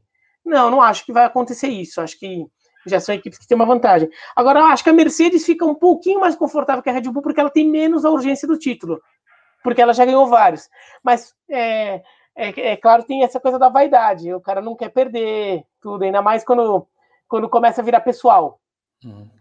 Principalmente isso. Principalmente isso.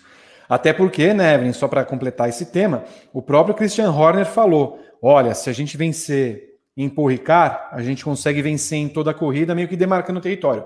Nós somos os melhores. E aí foram falar isso, inclusive, antes da corrida para o Toto Wolff, que fez. e no fim ele teve que engolir. A cara dele no final da corrida foi simbólica, né?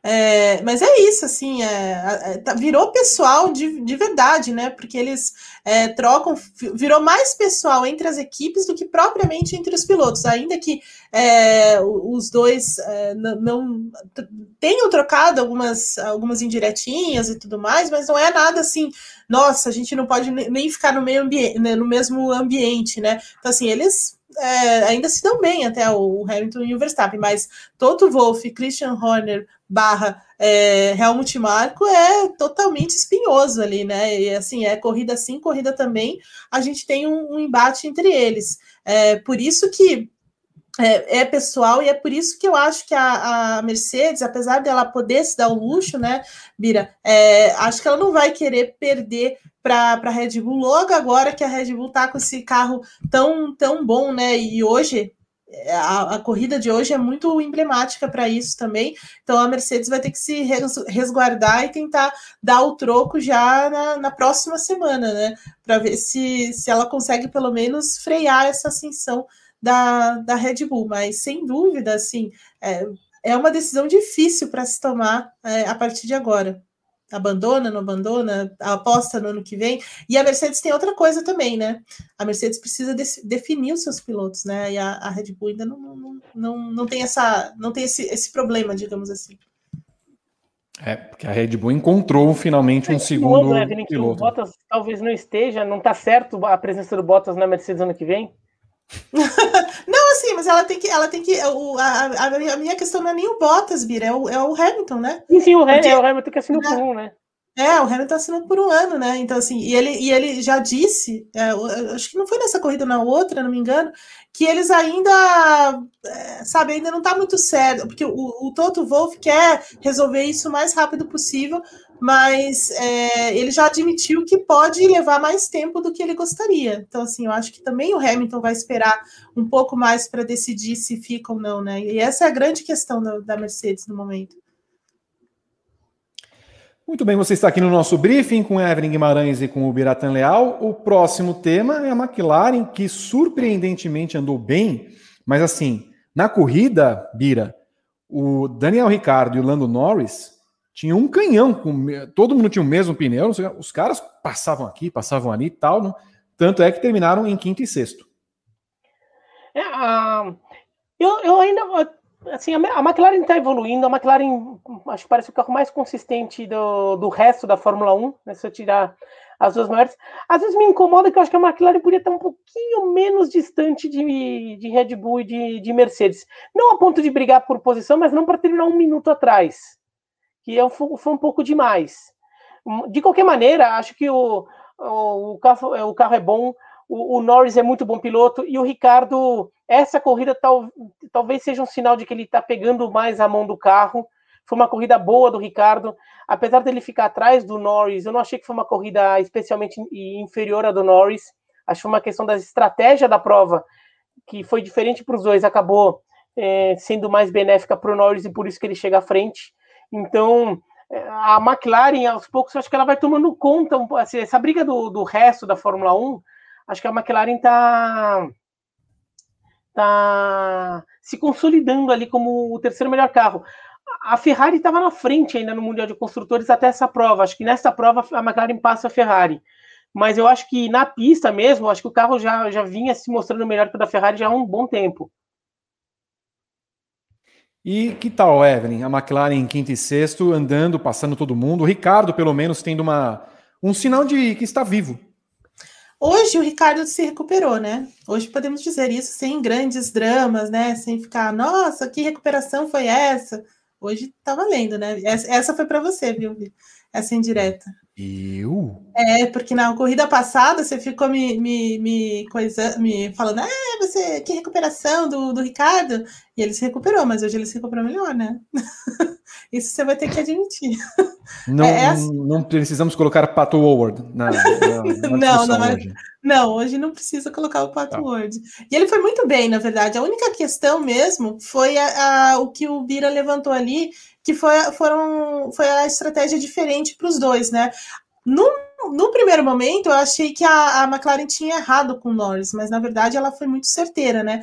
Porque a, a do Ricardo, eles queriam marcar, eles estavam marcando o Gasly e conseguiram é, colocar ele à frente, mas o Norris foi bem melhor, né? E a do Norris foi aquela coisa de parar depois. Então, assim, o, o Ricardo para ali mais ou menos dentro da indicação da, da, da Pirelli, mas um pouco antes para tentar o undercut volta 16. E o Norris não, o Norris estica mais, volta 24, e aí a partir daí também ele, os dois têm uma, uma grande melhora em termos de ritmo de corrida e vão passando, vão abrindo caminho para chegar ali só atrás da, dos, dos, ponteiros, né? Então foi uma bela apresentação da uma bela apresentação mesmo da, da McLaren que tem um ritmo melhor de, de corrida do que de classificação. Isso a gente já vem acompanhando nas últimas etapas mas principalmente a visão deles de estratégia, de ritmo é muito melhor. E o Ricardo, assim, hoje é bem mais adaptado, bem mais confortável no carro, fazendo boas ultrapassagens. Então, assim, tendo um ritmo forte mesmo do começo ao fim da corrida. É, muito boa a participação da McLaren, que agora pula de volta na frente da, da Ferrari, né? Então, 110 pontos para a McLaren lá na terceira posição e a Ferrari com 94. Muito bem. É, algo a falar, Bira, de Gasly Alonso, sétimo e oitavo colocados? Bom, acho que o.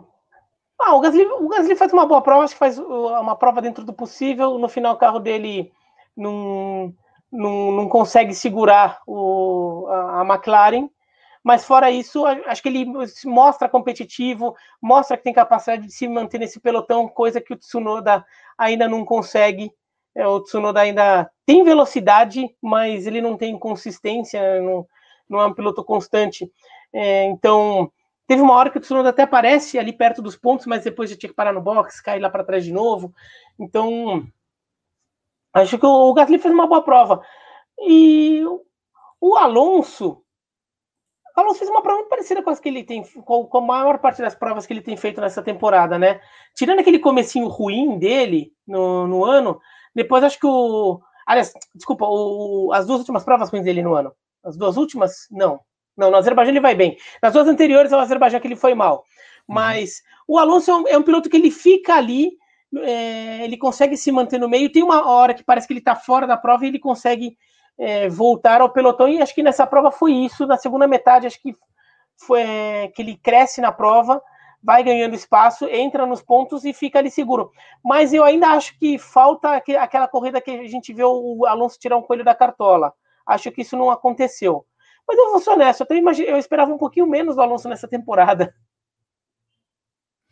Que tal, Evelyn Guimarães? Gasly Alonso, sétimo e oitavo colocados.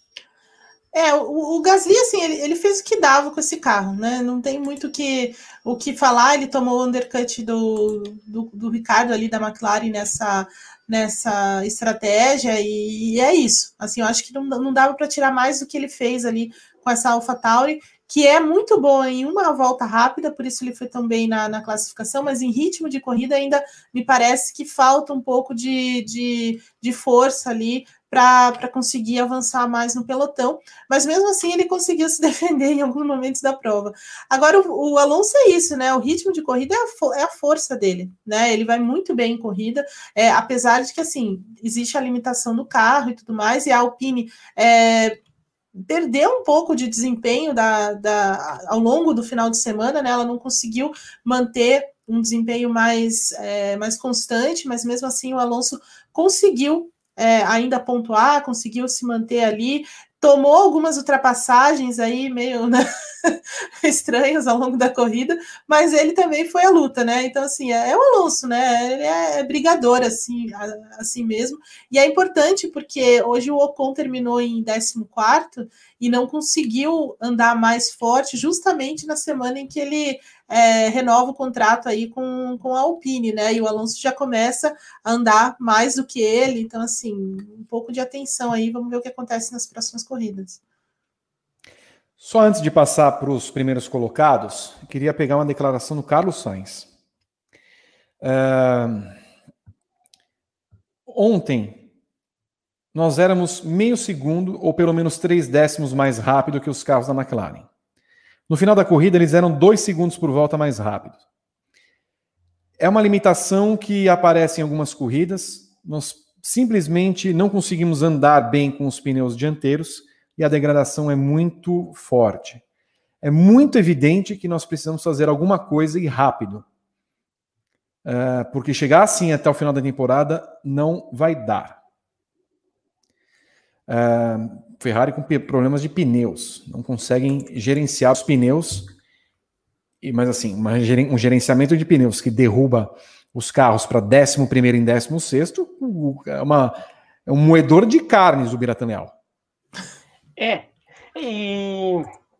mas é, é um, uma coisa que já dava para suspeitar que, que o problema fosse pneu, porque o carro vai perdendo muito desempenho no meio da prova. É, à medida que o, que o, os começos das provas da Ferrari até são empolgantes, né? O pessoal, no geral, tem uma posição boa no grid, vai tentando se posicionar, às vezes até é, fica o, o, Leclerc ou o Sainz ali na frente do Bottas ou do Pérez, né, se metendo ali entre os quatro primeiros e depois é, não, não, não, resiste. A questão é, o, o, time tem que melhorar, mas o quanto a Ferrari realmente vai ficar se matando por isso agora? Eu até acho que eles podem buscar alguns uh, alguns ajustes pontuais, sobretudo esse que ele foi apontado aí de, de eh, desgaste dos pneus, principalmente os dianteiros. De repente tem algum ajuste de eh, aerodinâmico de suspensão que pudesse melhorar isso, e talvez a Ferrari tente fazê-los, mas acho que não vai refazer todo um projeto ali, lançar um, um, conjunto de suspensão novo por causa disso, porque essa temporada é, já, já, já se foi, e a Ferrari vê numa mudança de. Imagino que a Ferrari veja, né? é o Binotto lá, não sei. Mas, teoricamente, a Ferrari vê, vê, na possibilidade de um regulamento completamente novo no que vem, dela dar um salto de volta. É, porque quando tem mudanças bruscas de regulamento, a relação de forças da, da categoria sempre muda muito. E a Ferrari tem a chance de, de, de novo, de repente, do nada, de um ano para o outro, voltar a ser uma equipe de ponta. Então a Ferrari deve estar investindo nisso, eu acho que deveria. Tem que pensar em corrigir problemas pontuais, mas também não é para é, perder tanto, tanto esforço interno com isso.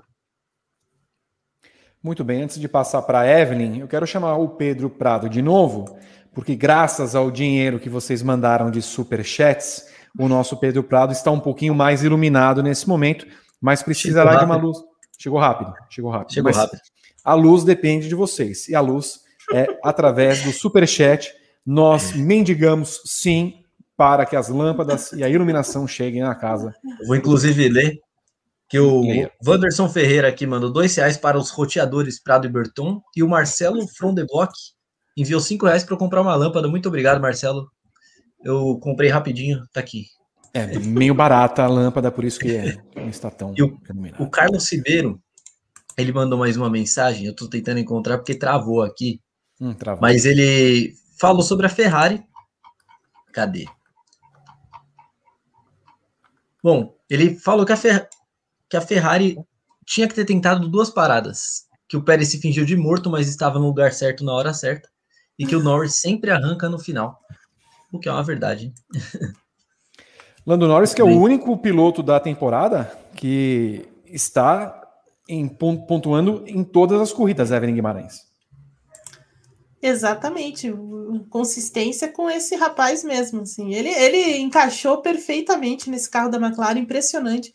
Ele consegue tirar mais, mesmo quando ele tem uma corrida ruim, como aconteceu, é, já aconteceu nesse ano e tudo mais, ele, ele ele consegue pelo menos é, somar uns pontinhos ali, é, aqui, ali, e vai indo. É, e hoje ele foi muito bem. Acho que hoje talvez seja tenha sido a melhor corrida dele é, no ano pela, pela dificuldade, né? Que foi a pneus, é, ele largou mais atrás e tudo mais. Então, assim, ele errou em alguns. Né, teve uma hora até que teve uma. No começo da corrida ali, teve um pequeno encontrão entre ele e o Ricardo, né? E ele sai reclamando, dizendo, poxa, ele não me deixou espaço tal. Mas assim, ele vai embora, né? Ele consegue tirar mais desse, desse carro da McLaren.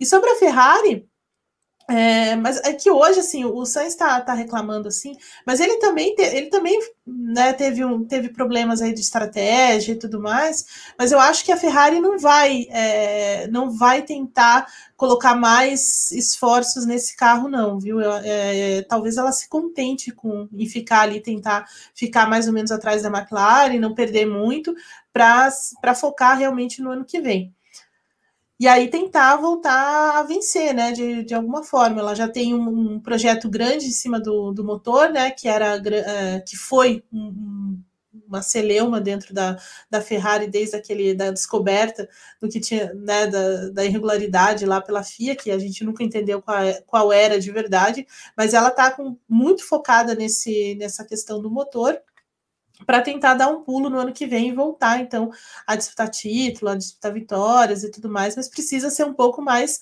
assertiva, né? É, e, e, e, simplesmente e não é, ir levando as coisas como ela está levando até agora. Muito bem. É, bom, chegou a hora de falarmos mais apropriadamente do piloto número 2 da Mercedes, é, Biratan Leal. O Bottas, o Bottas é um problema porque o Bottas estava indo, ele é o Sandoval Quaresma da corrida, né? Ele estava indo para tirar o 10, estava indo bem. De repente, quando precisaram dele, até porque a, a, a, Mercedes foi dando recadinhos ao longo da corrida. Vai, é agora, vamos, defenda. E aí o camarada me erra na Mistral, deixa o Pérez passar, deixa o Vettel passar, o Vettel, o Verstappen passar, e aí no final das contas, ele termina em quarto. E é, e é tão notório que a Mercedes nem pensa nele, porque a Mercedes nem chamou para tentar fazer a volta mais rápida. É, o. o eu, como eu disse, eu, eu vinha gostando até da, da, corrida do Bottas. Acho que não foi das piores. Acho que uh, San, Mari, San Marino, grande prêmio da, da Emília Romanha foi pior o Grande Prêmio do Azerbaijão foi pior. Nesse daí, ele consegue ter ritmo. Teve um determinado momento em que o pessoal da transmissão até fala: será que ele não, não é melhor ele passar o Hamilton para pressionar o Verstappen? Teve esse momento, a gente viveu esse momento hoje. Nem, nem parece, mas a gente viveu esse momento de: nossa, será que vai vir um, um áudio, o, o Lewis? Valtteri is faster than you. Uhum. então O Bottas até vinha fazendo uma prova decente, por isso que minha nota para ele nem vai ser tão ruim assim quanto, quanto eu imagino que seja a sua, ou a do Berton, que eles são muito amargos. Vocês dois são muito amargos. Mas o problema é isso, o problema é que na hora que um piloto que está numa equipe dessa, que tá que, que não adianta você fazer o seu trabalho bonitinho ali, né? Não adianta ser só. Você precisa decidir. Né? Decidir não é necessariamente vencer no caso dele. Claro que se puder vencer, ótimo, mas para ele, é, no momento de é, segurar o, o, o, adversário ali, que vai tirar a vitória da sua equipe, tem que conseguir segurar uma volta a mais. Aquela voltinha a mais que faz diferença. E no caso de hoje, acho que é fazer diferença. Considerando que o Verstappen passa bem no final da prova, se o, se o Bottas segura uma volta a mais, não é só segurar por não permitir que o Verstappen passe, mas a, a, o, o ritmo de aproximação é interrompido ali. Então, acho que o, o Bottas tem, tem esse problema. Ele não entrega na hora que você precisa dele, mesmo quando ele está bem, que era o caso de hoje. Evelyn, essa questão toda aí do Bottas. A Mercedes tem um problema, porque o Hamilton falou, por exemplo, agora há pouco. É, eu tenho que fazer, eu tenho que esperar isso, porque eu estou esperando mais da Mercedes, na verdade. Eu tenho que ter uma, um carro que possa me entregar mais. Mas ao mesmo tempo, a Mercedes, Eve, tem um problema, que é o segundo piloto. O segundo piloto não entrega. Não, não entrega mesmo, assim. É... Eu até concordo com o Bira quando ele diz assim, até que a corrida do Bottas não foi das piores, mas não foi mesmo, né? Assim, é, pelo menos a primeira parte dela, ele acompanhou, ele largou bem, ele não deixou o Pérez é, passar, e o Pérez vem com. Ó, olha aí, ó. É... Russell ganhando a disputa, hein? Sim. É, muito bem. Me surpreende o Huckenberg está perdendo para o não, mas enfim. É verdade. Ninguém acredita no Hulk, Vi. Salgar. Salgar que acredita, que, que, acredita no Hulk. É que esse tem um problema. Você precisa de um cara que, fique, se meta à frente do Verstappen ou, no mínimo, na frente do Pérez pelo Mundial de Construtores. Não dá para é. chamar um cara que nunca foi ao pódio na vida. tem isso também, tem isso. Não, mas eu acho que assim, é, eu entendo, eu entendo a defesa do Gá quanto ao, ao Huckenberg, mas eu acho que a, a, o bonde do Huckenberg já passou, sabe? Assim, ele não, não tem, assim, já, já foi. É, fazer o quê? É isso, é isso que tem para hoje. Mas com relação ao Bottas, assim, ele vinha fazendo uma corrida de botas, né? É, ele, ele ganhou.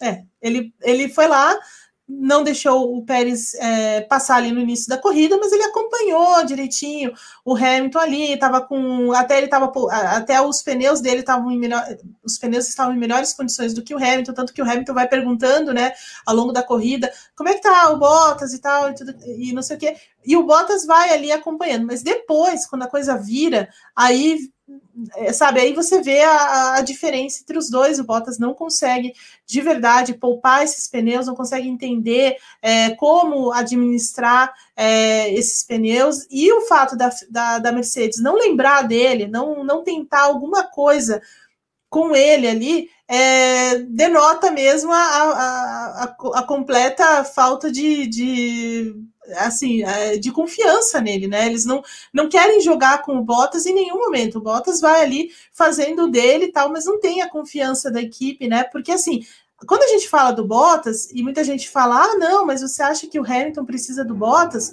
Não é que o Hamilton precise do Bottas para disputar o título. O Hamilton não precisa de ninguém, né? Ele é, ele é autossuficiente e, e a equipe também trabalha muito a, a, ao redor dele e a, e a, Mercedes é muito grande nisso.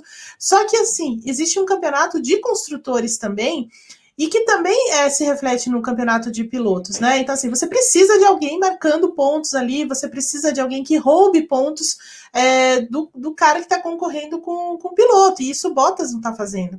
E não está fazendo, assim, desde o começo do ano, e ele está muito mal nesse ano muito, especialmente ruim nesse ano. É claro que desde o começo do ano a gente fala, ah, é um ano de muita pressão para o Bottas, porque é uma temporada só, por causa do, do Russell, não sei o quê. Mas assim, ele não está fazendo a parte dele né? Então aí força, aí isso a, a própria equipe sente na medida em que ela não, não pega o Bottas para fazer nada, né? É, e, aí, e, e, aí fica a pergunta, embora eu ache que a Mercedes não vá tirar ele né? Acredito que ela não vá, mas assim, até que ponto ela vai conseguir levar isso e, e, e sabe, ele vai comprometer o campeonato. Ele vai comprometer, ele está comprometendo o campeonato já. É, será que não vale o risco de você é, ser um pouco ousado ou diferente daquilo que você pensa e de fato mudar esse, esse rapaz? Porque está muito nítido. O Bottas não vai tirar mais do que ele está fazendo, ele não vai fazer mais do que ele está fazendo aí. Né? Então, assim, até que ponto a Mercedes vai tolerar isso? É... E por quê? Né? Se ela tem um, um cara ali que ele é, que de repente você coloca o Russell ali, ele certamente vai andar mais do que ele tá. Né? Certamente ele vai fazer mais do que ele tá fazendo é, já na, na, Williams. Né, porque a Williams, a gente também. Hoje ele, né, ele até que fez uma corrida muito, muito interessante, o Russell, mas assim, num carro melhor, numa equipe melhor, as coisas também tendem a, a, dar melhor quando o cara né, tá naquela motivação de, de, de fazer isso. Eu não espero um Sakir novamente, mas assim, é, sabe, é, é muito. É, não é louco pensar que ele vai fazer mais do que o, que o Bottas. Eu acredito que ele vai fazer mais do que o Bottas, sim, sentando naquele carro. Seja bem-vindo a Fernando Santos, Fernando. o nosso novo membro. Se for o plano Hat-Trick ou Gran Chelem, Fernando, vá à aba Comunidade, que você vai encontrar o link para vir para o nosso grupo no WhatsApp e fazer parte daquela farra do boi que se tornou aquele grupo na Rede Verde. Seja bem-vindo, muito obrigado pela colaboração.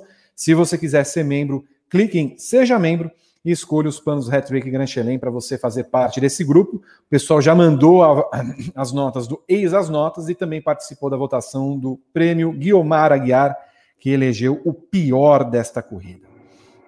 Ele é plano pole, me informa o Pedro Prado.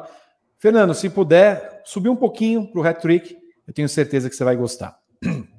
Próximo, Sérgio Pérez, terceiro colocado, Biratan Leal. Não vinha bem até o final de semana no sábado, quando tomava meio segundo de diferença para o Verstappen nos tempos. É, também não vinha tão bem assim no primeiro momento da prova, porque estava afastado dos três primeiros colocados. E no final das contas, tungou o pódio de Bottas e ficou como um player importante no final da corrida. Bom, no, no, final das contas, acho que a corrida do Pérez eu, eu gostei. Até entendo que a primeira parte da prova não foi tão competitiva, mas, mas imagino que já, é, já pensando numa estratégia de poupar pneu para fazer um primeiro stint mais longo e parar lá na frente. E o Pérez ele é muito bom de gerir pneu. Então, ele, ele não atacou, mas foi se mantendo numa posição interessante para conseguir ganhar espaço depois que parasse. E olha, em determinado momento a gente até achou que pudesse acontecer uma surpresa. Se o Verstappen e o Hamilton resolvessem parar mais no final da prova, né, fazer uma segunda parada mais para o final, mais um desespero, talvez até desse para o Pérez fazer uma graça lá na frente. Quando como o Verstappen resolveu parar antes para tentar pegar o Hamilton com uma tendo uma parada mais que o Hamilton, daí o Verstappen teve tempo de passar o Pérez. Agora, se, o, se fosse o contrário, se fosse o Hamilton vindo para ultrapassar o Pérez com uma segunda parada, acho que o Pérez até poderia ter segurado o Hamilton um pouco mais do que segurou o Verstappen. O, o Pérez abriu para o Verstappen, né? o Pérez não fez nada ali e não tinha que fazer mesmo. Né? Então, é, acho que o Pérez poderia até ter feito uma graça maior ali. Eu acho que foi uma, uma prova muito correta da parte do Pérez. Não foi espetacular, mas foi correta. Dentro de uma estratégia diferente, ele ficou muito discreto. É aquele piloto que ninguém está vendo na prova, ele praticamente não aparece na tela. E daí, como fica aquela classificação aqui no cantinho agora o tempo todo, Uhum. Você só via aquela classificação no cantinho, o pé ia subindo ali, ia mantendo, e, e, ele não aparecia na tela, mas fica, oh, o cara tá bem, o cara tá bem. O cara tá faz... parece que não tá fazendo nada, mas tá bem. E no final das contas, foi premiado com, com esse pódio. Evelyn, achei interessante o abraço que o Verstappen deu do Pérez assim que desceu do carro e também do, do elogio que o Verstappen fez ao Pérez quando não, não o atrapalhou na tentativa de ultrapassagem, fez um agradecimento. É, eu, eu tinha certa dúvida se o, se o Verstappen ia se dar bem com, com o Pérez, confesso a você. Mas me parece que se dão bem, até pela maturidade que o Pérez tem hoje na vida e na carreira, e como ele se encontrou sabendo, eu não vou poder ficar o tempo inteiro entrando em embate com um companheiro de equipe que está estabelecido na, na Red Bull desde o primeiro momento, e que eles não vão, obviamente, tirar, e eu não posso ficar batendo para. Nos vão, nos vão tirar, eles não vão tirar o Verstappen dali e demovê-lo numa condição de segundo piloto. Mas ele está sabendo trabalhar bem essa condição de companheiro e ajudando, enfim, a Red Bull a ter dois carros na pista. Ah, sim. Sabe que é, essa era também era uma, uma dúvida minha também. É, qual, qual, seria a, como seria a relação entre os dois, né? Porque é, do, dois caras de personalidade muito forte, né? Dois caras bravos, como a gente diz. É, como é que eles iam se bicar ali dentro da, né? É, dentro da, da, da, Red Bull, mas eu acho que o Pérez foi muito, está sendo muito inteligente, muito inteligente mesmo.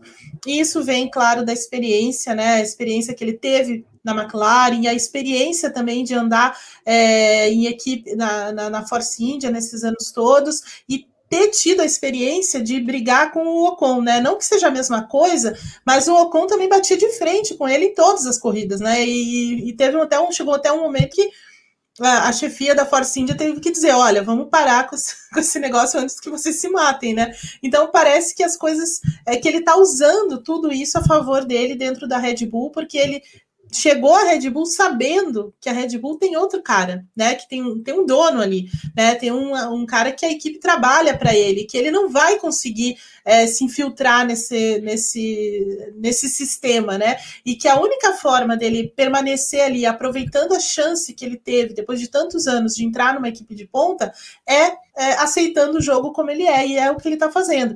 Ele levou um tempo para se adaptar porque me parece que também não é tão fácil se adaptar esse carro da, da Red Bull, ao sistema da Red Bull, ao ambiente ali, mas ele teve essa paciência. É, e a partir do momento em que ele começa a andar melhor com o carro, ele também começa a trazer esses frutos, trazer o que a equipe esperava dele, que é hoje, por exemplo, é, é isso que aconteceu. Em Baku, ele vencer a corrida foi muito importante para o campeonato e hoje ainda mais. Né? Então, assim, ele ainda ainda toma tempo de, do Verstappen, a classificação de ontem mostrou isso, ele tomou quase meio segundo do, do Verstappen, é um tempo considerável, né? Mas a força do, do, do, do Sérgio Pérez é em corrida de verdade, né? Ele já deu várias demonstrações disso ao longo do tempo, de é, vir lá de trás e ter uma boa classificação no final, ou até vencer a corrida, como aconteceu na primeira vitória dele. E é o que ele está fazendo hoje. Hoje, assim, a gente. É o que o Bira falou ali um pouco, né? A gente não viu muito o Pérez, mas ele estava fazendo o trabalhinho de, de formiga dele ali, andando rápido, mantendo a posição, é, obedecendo direitinho a, a, estratégia da equipe, e quando foi preciso, ele fez a parte dele, né? Então, assim, ele ab abre ali para o Verstappen e tenta é, fazer o que, o que esperam dele, passa botas depois, então, assim, ele só vai só tá ganhando pontos aí com, com o Helmut Marco, né? Ele não vai ouvir tanto o Helmut Marco nessa próxima semana, porque ele tá fazendo o que espera dele. Finalmente a, a Red Bull é, consegue um, um, um, piloto tão forte ali para conseguir combater é, a Mercedes. E, e assim, né? É, a, a, a, Red Bull precisou olhar para fora do programa. Né, isso é o, é o, mais simbólico de tudo isso. Ela não conseguiu produzir um segundo cara para tentar é, fortalecer a equipe. Ela teve que olhar para fora do, do programa e deu certo né? Porque o, o Pérez agora finalmente está entregando aquilo que a, que a equipe precisa e acho que ele tende a crescer cada vez mais ao longo da, ao longo da temporada. Muito bem. Estamos no briefing aqui. Eu quero mandar um beijo para Juliana Teixeira e Marcos Lauro, que nos acompanham nesse momento, bebendo uma cerveja, comendo amendoinzinho em sua casa aqui no Tatuapé, em São Paulo. Passo a bola para o Biratan Leal falar de Lewis Hamilton, mas pegando por um ponto que me chamou a atenção no fim da corrida. Você achou a defesa de Hamilton muito frágil na briga com Verstappen, faltando duas voltas para o fim? Oh, teve duas coisas no Hamilton que né, né, na, na, perseguição final do Verstappen que eu fiquei meio assim, hum, ah, Hamilton, por ser o Hamilton, você espera um pouquinho mais.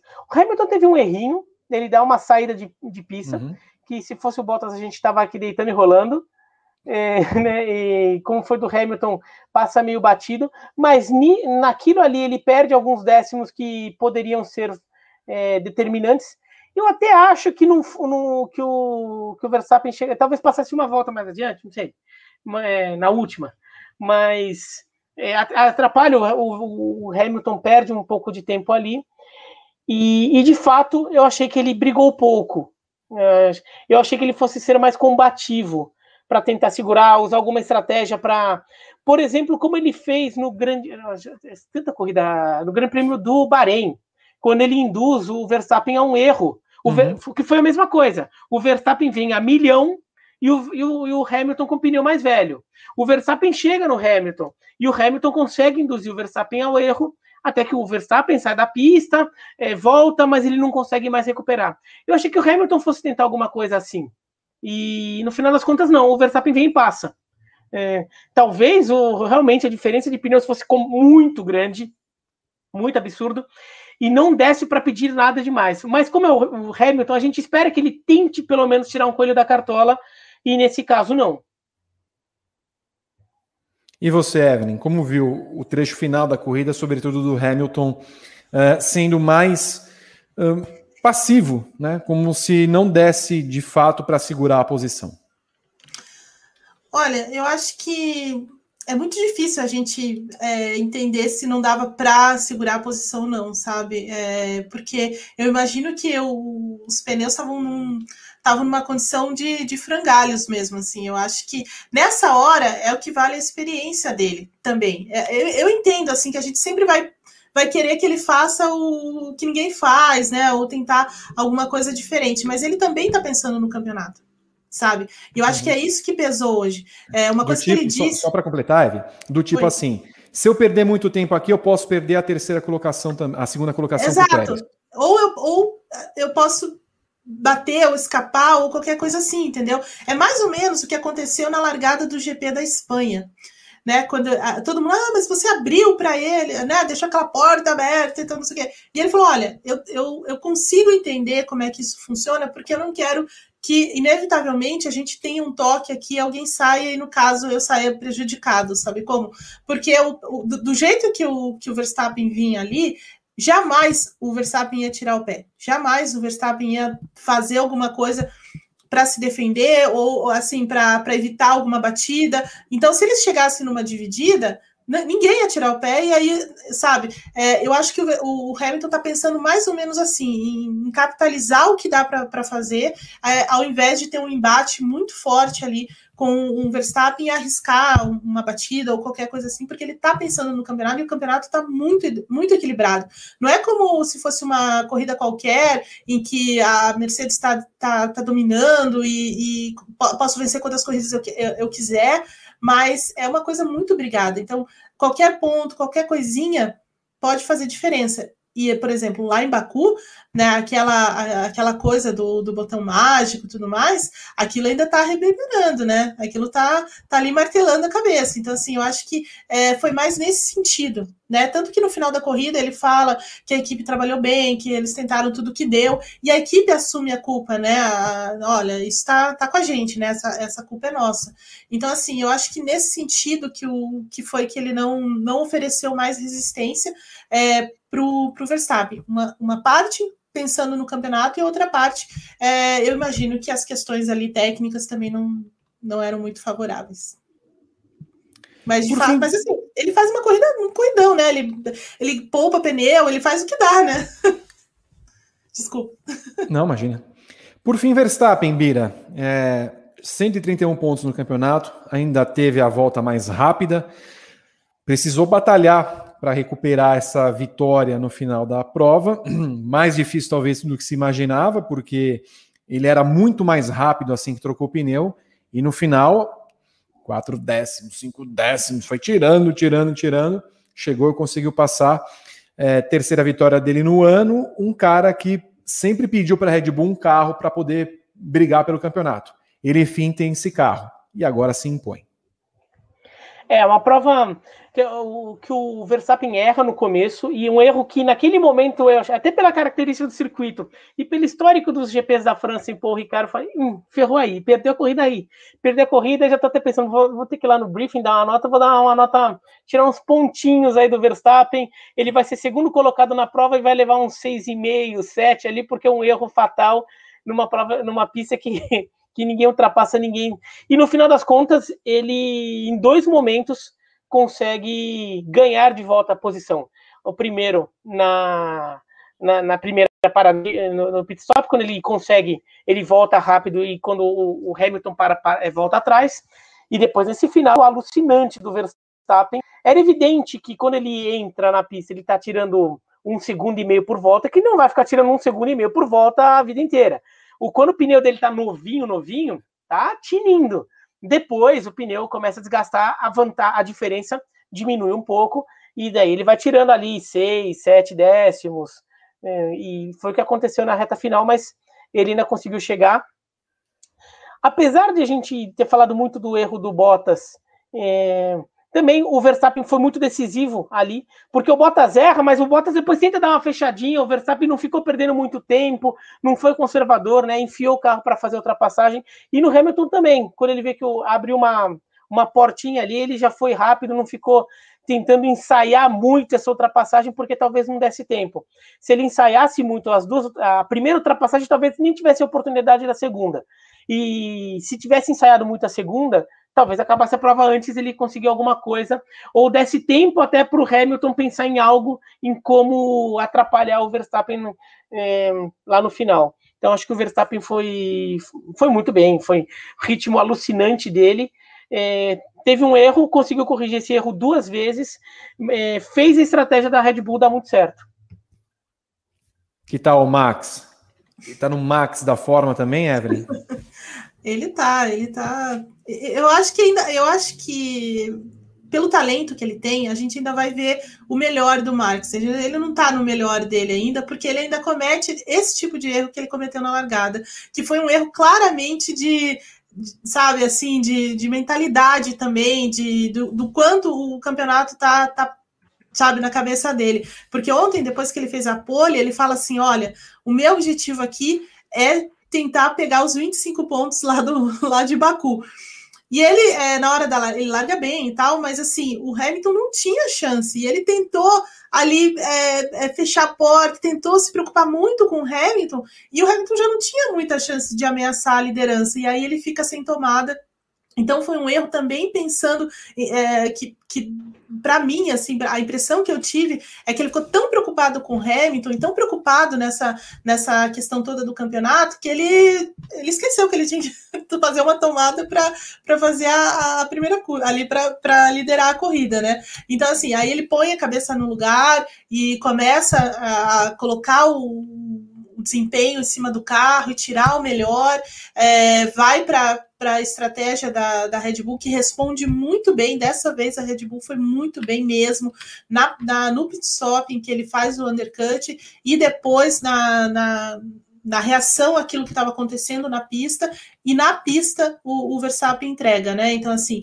a Red Bull faz a parte dela no pit stop e o, e o Verstappen faz a parte dele é, na pista, e essa é a grande é, a grande questão aí, né? Você juntar essas duas, esses dois acertos para vencer a, Mercedes. É só assim que vence a Mercedes, você sendo perfeito também é, na operação é, e na pista, né? E ele é, é como o Bira falou, ele não ele não tentou negociar muito, ele chegou, passou e foi embora, e ele foi muito é, assim persistente, né? Ele não desistiu em nenhum momento, porque ficou um pouco aquela, aquela sensação, né? De quando ele perde a liderança para o Hamilton ali já na largada, é, pronto, acabou a corrida, né? Então o Hamilton vai liderar aí a corrida, a Mercedes vai vencer, porque também é uma pista que é, em tese é muito para ela, historicamente, eles venceram aí nas duas últimas edições e tudo mais, mas não, né? A Red O Verstappen não desiste, ele vai, que é talvez a grande característica dele, né? Ele é muito brigador, ele é muito é, aguerrido, né? Ele vai atrás, e, assim, ele não desistiu em nenhum momento e fez a, a estratégia acontecer. Então, hoje foi uma grande lição também é, de como esse campeonato está sendo desenhado é, e principalmente para a Mercedes, né? Para ela, ela entender que assim, embora ela seja muito grande, ela seja muito perfeita em muitos aspectos, ela já tenha vencido corridas em que ela era caçadora, né? É, e, e tudo mais, ela não pode subestimar a Red Bull. Né? Ela não pode subestimar a Red Bull, ela tem que ficar muito é, em cima disso, e é por isso que aí a gente volta na questão do desenvolvimento do carro. Talvez ela não, se ela quiser mesmo vencer esse campeonato, ela não vai poder abrir mão dessa, dessas atualizações. Muito bem, nós estamos no briefing aqui mais uma vez ao vivo com Evelyn Guimarães e o Biratan Leal. Eu peço para que Pedro Prado acione a vinheta maravilhosa, porque vem aí o nosso ter terrível quadro Eis as notas com a voz de Jorge Perningeiro. E agora, depois de mais um grande prêmio de Fórmula 1, eis as notas, só se for agora. Quero que Pedro Prado venha em substituição a Rodrigo Berton, porque vai dar as notas aos 20 pilotos e, as, e a corrida desse GP da França. Eu começo com Evelyn Guimarães. Eu, vai dar Pedro, a... o Pedro saiu das trevas. Você vê que é, cada tá vez mais ele está iluminado. Eu melhorei, melhorei. É, agora eu consegui abrir essa janela finalmente, que ela tem um certo problema e deu, deu certo. Agora o problema é a janela. Tem até uma clarabóia pelo, pelo jeito aí que tem uma luz iluminada. Não, mas é porque essa janela estava quebrada. Você não viu a movimentação aqui nos bastidores, mas está difícil.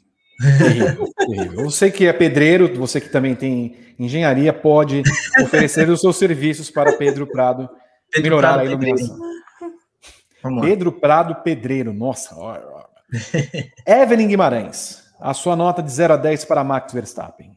Eu vou dar, 10, eu vou dar nota 10 para o Verstappen, porque assim, apesar daquele errinho no começo da, da corrida, é, ele, ele transformou aquilo numa vitória e a pole ontem foi, foi espetacular, então nota 10 para o rapaz.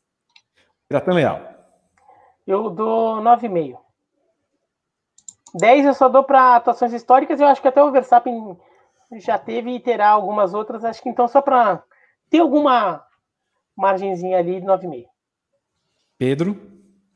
Eu dou 9,5 pela largada.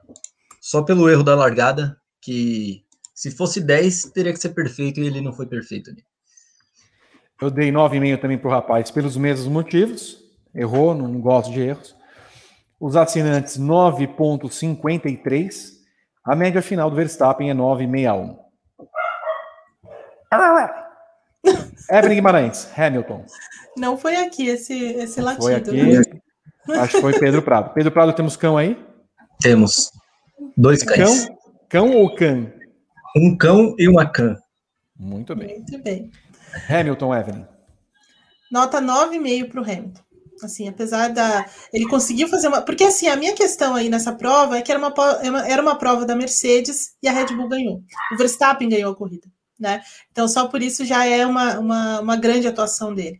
E o, e o Hamilton se viu num, numa, num momento em que ele não era o favorito, em que ele tirou, né? Ele foi ali pescando essa, essa configuração, foi melhorando, cortou um monte de tempo que ele estava perdendo para o Verstappen, conseguiu colocar o carro na segunda colocação, é, fez uma largada em que ele pressiona ali o, o, o Verstappen, é, assume a liderança, mas assim, ele faz de tudo, né? Ele, ele tenta poupar os pneus, tenta se defender do jeito que dá, mas no fim acabou vendido também por causa disso. Mas ele fez a parte dele em se manter em segundo lugar e, e manter ali a, a, esse campeonato vivo, né? Então, assim, ele foi lá pescando esses pontos mesmo, então 9,5. O Biratã. Eu dou 8,5. 8,5. 8,5 foi uma corrida, foi uma corrida correta, que ele, que ele é rápido, é, fez o que dava para fazer, foi vitimado pela estratégia, ou pela leitura de, de prova da Mercedes, mas também não é que ele tenha é, tirado tantos coelhos da cartola assim, então 8,5. Pedro, que voltou às trevas. Ah, e agora Desmu voltou o silêncio des também. Exato. Desmuta o, o, microfone, meu filho, agora sim. A culpa não é minha, aí é a luz do sol que não está querendo aparecer. Mas vamos lá. É, eu dou 9,5. O Hamilton, ele administrou muito bem os pneus. Eu acho que na volta 37 já tinha mostrado um gráfico de como estavam os pneus dele, que estavam bem desgastados. E ainda assim ele conseguiu levar até o final da corrida.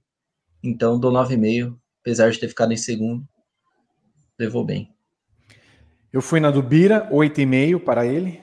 Me decepcionei um pouquinho com o final de corrida do Jovem Cidadão. Os assinantes foram com 8,87. A média final do Hamilton é 8,97. Sérgio Pérez Mendonça para Evelyn Guimarães. 8,5 pro. Opa! Se acalma aí, Pedro. Oito e meio. uma fresta de sol. Eu pensei que tinha caído alguma coisa. Não, eu vou dar oito e meio pro, pro Pérez, porque assim, é, ele foi muito, muito guerreiro na, na corrida, ele se, ele se recuperou daquela classificação é, que ele toma muito tempo do, do, do Verstappen. Foi, é, foi decisivo também ali para a estratégia da Red Bull, conseguiu ir ao pódio pela segunda vez consecutiva na temporada, está se encontrando nessa Red Bull, então acho que dá para dar uma nota maior para o senhor Mendonça. O Biratan. Para o Pérez eu vou dar oito. A prova muito boa dele, mas acho que ainda podia podia melhorar um pouquinho no treino. Daí talvez ele tenha que tirar menos coisa da cartola, talvez ele consiga até ser mais agressivo na prova, tenha que é, correr menos com a estratégia, um pouco mais com a agressividade, que ele sabe fazer também, mostrou isso em outros momentos. Mas foi uma, foi uma baita corrida dele. Não é porque foi menor a nota do que dos outros, quer dizer que a corrida dele tenha sido ruim. Pedro. Bom, eu dou 8,5. Eu concordo com a Evelyn que ele tá evoluindo, conseguiu mais um pódio na temporada. Só que, assim como o Bira falou, ele precisa melhorar um pouco o treino, a classificação, que tá faltando um pouco aí. Então, por isso, 8,5. Eu também. É engraçado, eu, eu odeio falar isso, mas as três notas que dei foram iguais às de Ubiratan Leal. Eu dei nota 8. para o Pérez, Copiando, precisa né? melhorar no treino. Copiando, né, Bira? É isso. Eu tenho Depois print aqui. Eu... de fazer isso. Não, eu sei, eu sei que você. Mas eu você... vou separar esse momento aqui, vou pegar o vídeo aqui, separar esse momento aqui, daí você quiser vir com historinha. Vamos, vamos cortar depois esse, esse comentário. É, 8,93 foi a média dos assinantes, 8,39 a média final do Pérez. Botas, Evelyn. Ah, é tão difícil dar, dar nota pro, pro Bottas, né? Pobre ser humano esse, esse rapaz. Mas eu vou dar nota 7 para ele, porque ele fez até uma corrida boa ali na, na grande parte dela, largou em terceiro, é, conseguiu se defender até, então nota 7 pro, pro rapaz. Mas olha só, quando eu falo que a, a corrida era uma corrida da Mercedes, é porque a pista historicamente era da Mercedes. Né? A Red Bull é que é, subverteu essa lógica, né? Então, assim, só para deixar mais claro. Pira. Eu dou 6,5 para o Bottas. E eu vinha gostando da corrida dele. É que o, o erro dele acabou sendo muito importante para o resultado final. E negativamente para a equipe dele. Então, 6,5. Mas até acho que foi evolução, vai. Quanto é que a gente. Quanto é, eu me lembro que deu uma nota baixíssima no Azerbaijão. A ele? Deixa eu pegar aqui.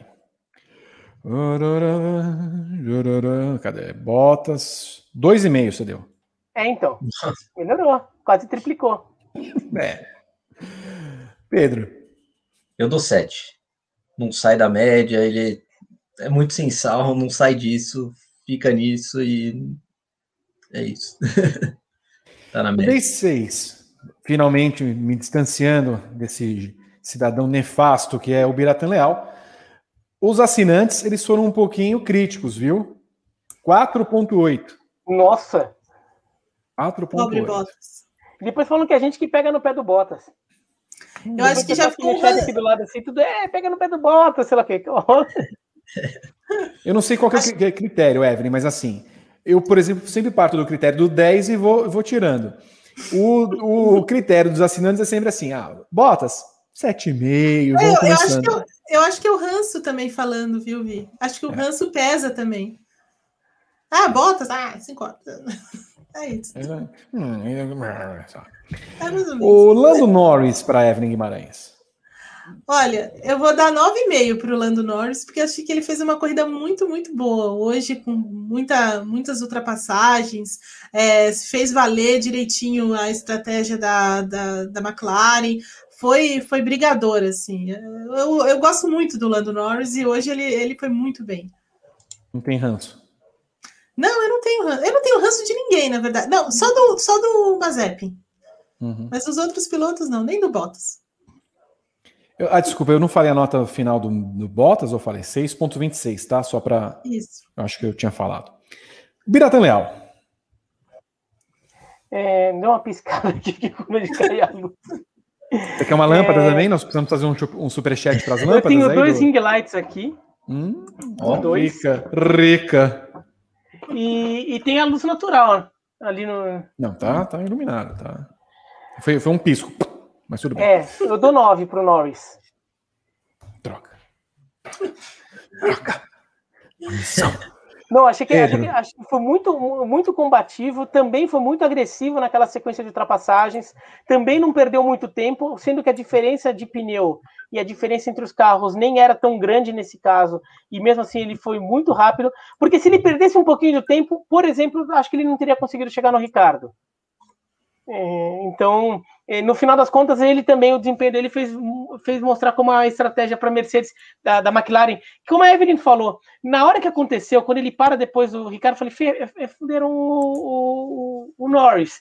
Ele vai entrar atrás de todo mundo, daquela galera ali do meião, do pelotão ali, ele entra atrás de todo mundo e, e vai ficar atrás do Ricardo por causa disso, sendo que eles estavam próximos. E não, no final das contas, ele mostrou como é, estar com o carro melhor naquele, naquele momento era vantajoso. Pedro? Eu dou 9 para o Norris. Ele largou em oitavo, fez uma boa corrida, boas ultrapassagens, como disse a Evelyn. Acho que é uma nota justa para ele. E tá cada vez melhor, né? Ele tá na frente do, do Bottas no campeonato. Olha, mais um ranço, mais um ranço pro rapaz que merece todo o ranço do mundo. Lamentavelmente, mais uma vez a minha nota coincide com a de Ubiratan Leal e também agora com o Pedro, 9 para o Norris. Os assinantes foram na mesma linha, 8.8. A média final é 9.06. Daniel Ricardo, Evelyn. Eu vou dar nota 8,5 para o Ricardo. É, ele foi bem na classificação, ele conseguiu passar pro, também para o Q3 com, né, com pneu médio, isso foi importante para a corrida. É, foi combativo, né, há muito tempo, né, nas últimas corridas aí, é, ele tem encontrado muita dificuldade com a McLaren, mas é, parece que ele encontrou um jeito nessa, nessa prova, foi muitíssimo combativo, é, fazendo ultrapassagens e tudo mais, e ainda que pese que ele chegue atrás do Norris, ele fez uma, uma, uma boa corrida hoje, uma, uma das melhores da temporada também. O Biratan. Eu dou 8,5 para o Ricardo, porque foi uma prova, é, por isso que a Evelyn falou, é, foi bem, mostrou muito do Ricardo que a gente se acostumou a ver, que é um piloto vencedor, um piloto vencedor de corrida, é, no final, eu, só, eu acho que ele só ficou atrás do Norris por causa de uma estratégia da McLaren, é, que, no, que deixou, quando o Norris chega, o Norris está com pneu melhor. E claro, ele tem orientação para não ficar brigando com o Norris é, pela posição, mas ele estava muito bem dentro, dentro da estratégia dele de ter parado um pouco mais cedo e, e, e, e era o líder da prova do resto até aquele momento. Então, acho que o Ricardo foi muito bem. É, Chegou a andar na frente do Norris quando estava um pau a pau no começo. Então, um 8,5 para ele. Pedro. Pelos mesmos motivos do Bira, só que aumentando um pouco mais a nota do 9, porque o Ricardo, para mim, fez uma ótima corrida. É, realmente foi, para mim, acho que a melhor da temporada dele. Correu muito bem hoje. Achei que ia terminar na frente do Norris, mas acabou ficando atrás. Mas uma ótima corrida para ele. Também tem 9 pro para o Ricardo, mereceu essa nota. Pode ter sido uma exceção, mas andou muito bem no final de semana. Finalmente, esperamos o que esperávamos de Daniel Ricardo na McLaren. Os assinantes 8.17, a média final 8.63. Enquanto isso, estou vendo as imagens de Road America, vai começar já já a corrida da Indy, porque tem tudo no final de semana, para nossa alegria. Pierre Gasly para Evelyn Guimarães. Pierre Gasly, nota 8 também. É, ele classificou muito bem ontem no meio das, das Ferrari, é muito perto do, do Carlos Sainz, que foi o melhor do resto, né? E na corrida, assim, ele acabou sendo também vítima ali da, da estratégia da, da McLaren, não tinha muito mais o que fazer, porque a McLaren é um carro melhor do que o da, da AlphaTauri, mas ele se defende bem, assim, é, ele é muito rápido, então, assim, con continua muito constante na temporada. Pira. Eu vou dar oito para o Gasly. E, e, no Gasly, no final, ele, ele começa a aproximar o Ricardo. Ele tinha, o Ricardo passa o Gasly logo depois é, da parada, ganha posição, abre uma vantagem. E depois o Gasly no final começa a chegar no Ricardo, e talvez se a gente tivesse umas voltas a mais, ele talvez até passasse o Ricardo. Então, o Gasly, de novo, uma prova que ele consegue ser consistente, na prova inteira ele conseguindo se manter é, bem na prova, ser combativo, então fica aí com oito. Pedro? Eu dou 7,5 para o Gasly. Vou falar, assim como o meu xará, Pedro Henrique Prado, que comentou aí, falou que ele largou a frente e terminou atrás. Só pela perda de posição 7,5, mas ainda assim achei uma boa corrida. Tem surpreendido até. É um bom piloto, mas para mim tira leite de pedra com o carro, porque você vai ver o Tsunoda é completamente o oposto dele. Então, para mim, 7,5. Eu lamentavelmente dei 8, copiando o palpite birístico. E é, é velístico também. E é velístico também, deu 8. é velístico também. Assinantes 7,73, média final 7,85. Fernando Alonso, Evelyn. Fernando Alonso Dias, é, nota 7. Eu pensei que você ia falar o sobrenome todo dele, mas Dias. Não é só isso? Fernando Alonso Dias, tem mais um? É, não, só isso. Tá bom. Não é, não é aquele do, do Sérgio Pérez, que, é, que inclusive é gostoso de ouvir. É, não, é, nota 7. Aliás, Alonso, você sabe que ele queria diga. correr com o Pérez Mendonça, né? É mesmo, eu não sabia. É, é, uma, é uma pena isso, seria legal. Principalmente para televisão, né? Mas assim, colocar Imagina, todo Pérez esse nome. nossa senhora. Vou fazer que nem o Hélio Castro Neves, que deixa o, o Hélio Castro Neves virou Castro Neves. Isso. Eu fico imaginando, lembra Domênico Schiatarella, como que o Schiatarella estaria na tela? Assim. Mas a Bia, a, Bia, a Bia, Figueiredo também mudou, né, nos Estados Unidos. Em vez de ser Bia, era Ana Beatriz só, né? E Mas aí... você sabe por quê, né? Porque eles tinham dificuldade para falar. Pra falar o Figueiredo, assim, né? eles não conseguiam. É, a pronúncia era um problema. Que lutem, né? Mas assim. Exato, aprendam. a gente tende a aprender, eles também tendem, né? É, nota 7 para o Fernando Alonso, assim, é, ele foi, é, foi um final de semana ok dele, assim, é, não foi nem brilhante, assim, mas é, foi mantendo a, a, ali a, a, consistência que ele começou algumas corridas atrás. Bira. 7,5 para Alonso. Oh, ainda bem. Pedro Lucão. Desculpa pelos cachorros aí. Não, não. É cadela, hein? Ah, essa é a cadela. Não é o que? É Chihuahua? Não, não, é um Yorkshire. Hum, rico. E um, e um Schnauzer. Você viu? Então, eu dou 7,5 para o Alonso. É, ele correu até que bem, só que teve um momento na corrida que ele não ofereceu resistência nenhuma para as McLaren. Tudo bem que a McLaren é superior ao Alpine, mas foram duas ultrapassagens em seguida, uma do Richard, outra do, do Norris, que ele não ofereceu resistência alguma. Mas ganhou uma posição do que largou, então 7,5. Copiando e vai, largando, e vai largando pontos em cima do Ocon, coitado aqui. Bom, enfim. Eu dei 7, como o Evelyn deu pro, pro Alonso. Assinantes, 7,57. A média final, 7,31. Sebastian Vettel, Evelyn. Eu vou dar uma boa nota para o Vettel, porque eu gostei da corrida dele. Vou dar nota 8. É, ele não, não larga entre os 10 primeiros, né? Ele não consegue entrar no Q3 ontem, mas a corrida foi muito boa, né? Muito combativo. Ele vem se recuperando, fez valer a, a estratégia lá da, da Aston Martin. A Aston Martin me parece que consome menos pneus, então ele consegue tirar vantagem disso. É, andou aí brigando com um monte de gente durante a corrida. Nota 8 para o Sebastian Vettel. Bira. Oito também. Pedro? Oito também. Vou copiar o Bira e a, e a Evelyn. Não fui na onda deles, dei sete.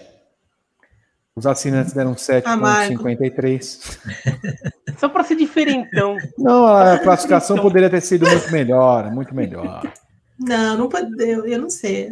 Seria assim. 7,71. Tá ah, ele podia ter passado, vai. Top 10 ali, já ter passado. 7,71 foi a média do Vettel. Lance Stroll, Evelyn. Ah, o Stroll eu vou dar a mesma nota do Vettel, 8, porque. Você tá muito bom, ele... Mas ele largou em último, Vi, e sabe, classificou Aston Martin. Você tem que. Você mesmo disse que, que ele evoluiu muito em ritmo de corrida, e é verdade. Esse trecho vai ser cortado. verdade, você tem que você tem que dar o braço a torcer ao Paier. Ele deixou de ser o Paier já. Ele foi bem na corrida, foi bem. É, temos outros Paiers aí. Vira. Oito e meio. É isso. Aí, ó. Pegou mais, porque ele teve que escalar uma montanha maior que a do Vettel ainda. Mas assim, acho que a prova dos dois foi muito equivalente, mas a, ele, como ele teve esse desafio de ter largado lá atrás, e a culpa nem é tanto dele por ter largado lá atrás, né? Foi a questão do acidente do Sunoda, tudo, então. É... Ô, Bira, você me desculpa o meu espanto, porque assim, tá largando em Elkhart Lake, em Road América, e sei lá, da sétima fila para trás, os carros estavam vindo lá embaixo. Tipo, nem estavam alinhados e deram largada. No final das contas, estão aí, estão largando. O Neil Garden na frente com o Jack Harvey na segunda colocação e o resto está vindo lá atrás. É, oito e meio, foi isso, Bira? Isso. Pedro? Oito e meio também. Ele ganhou nove posições, né? Fez uma ótima corrida e está evoluindo. Então, eu acho que ele merece um 8,5. Eu dei 7 pro rapaz. Você tem um ranço assim. Não, não tem ranço. 7,5. não, não tem. 7,5 deram os assinantes. Um 7.9, a sobrancelha dele me irrita um pouco, mas tudo bem. 7.9 é a média final dele, enquanto o Will Power, eu só tô vendo aqui de rabo de olho o Will Power já escapando e o Pato Ward tentando fazer um monte de ultrapassagem. O Carlos Sainz, Evelyn Guimarães. Puxa, o Carlos Sainz fez uma ótima classificação ontem, né? Puxando aí a, a fila do pelotão intermediário, muito melhor do que o, o Charles Leclerc. Estava vindo muito bem na corrida também, até a Ferrari resolver é, mudar toda a estratégia ali. É, mudar não, mas né, é, é priorizar o Leclerc, digamos assim, embora não tenha funcionado, mas eu vou de nota 8 para o Sainz. Pela classificação, principalmente. Tudo bem. Oito. Ok. O Biratã. Ele foi muito bem na classificação. Ele não teve culpa no, no na queda de rendimento da, da Ferrari, uhum. que a, claramente é um problema técnico do carro. Mas, afinal das contas, ele caiu muito. Eu, eu vou dar um 6,5. Pedro. Eu vou dar 7. O Vitor tá com um 3 ali já marcado pela cara dele. Não, eu vou, vou dar 7. Eu não acho que a culpa é total dele de ter ido tão mal na corrida, mas pela classificação mesmo. Só que não uhum. passou disso, né? Então, 7. Tá bom. Eu dei 4 pro Sainz. Nossa! Os assinantes deram 4,87 e a média dele despenca para 6,07. George Russell, Evelyn. Olha, George Russell teve um momento que ele estava atrás do Latifi na corrida, né? Puxa vida.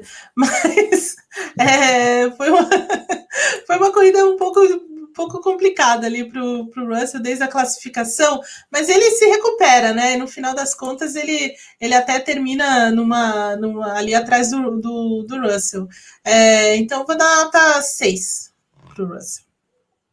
O Biratã. 6 também. Pedro. Eu dou 6,5 para Russell. Um pouquinho. Dei 6. Os, os assinantes deram 6,57. Desculpa, Pira. Só o Wolf Science que foi. O, e a média final dele é 6,21. Yuki Tsunoda, Evelyn. Desculpa. Olha, nota 4 para o Tsunoda. 4. Porque ele bate entendeu? Já é a terceira vez que ele, que ele, ele causa bandeira vermelha na, na classificação, largou do pit, ainda que ele tenha largado do pit lane e tudo mais, é, sabe, é, é, precisa de um, de um pouco mais de, de, de quilometragem aí esse rapaz. E apesar de ter chegado na frente do Ocon, mas é nota 4. Bira. 3,5.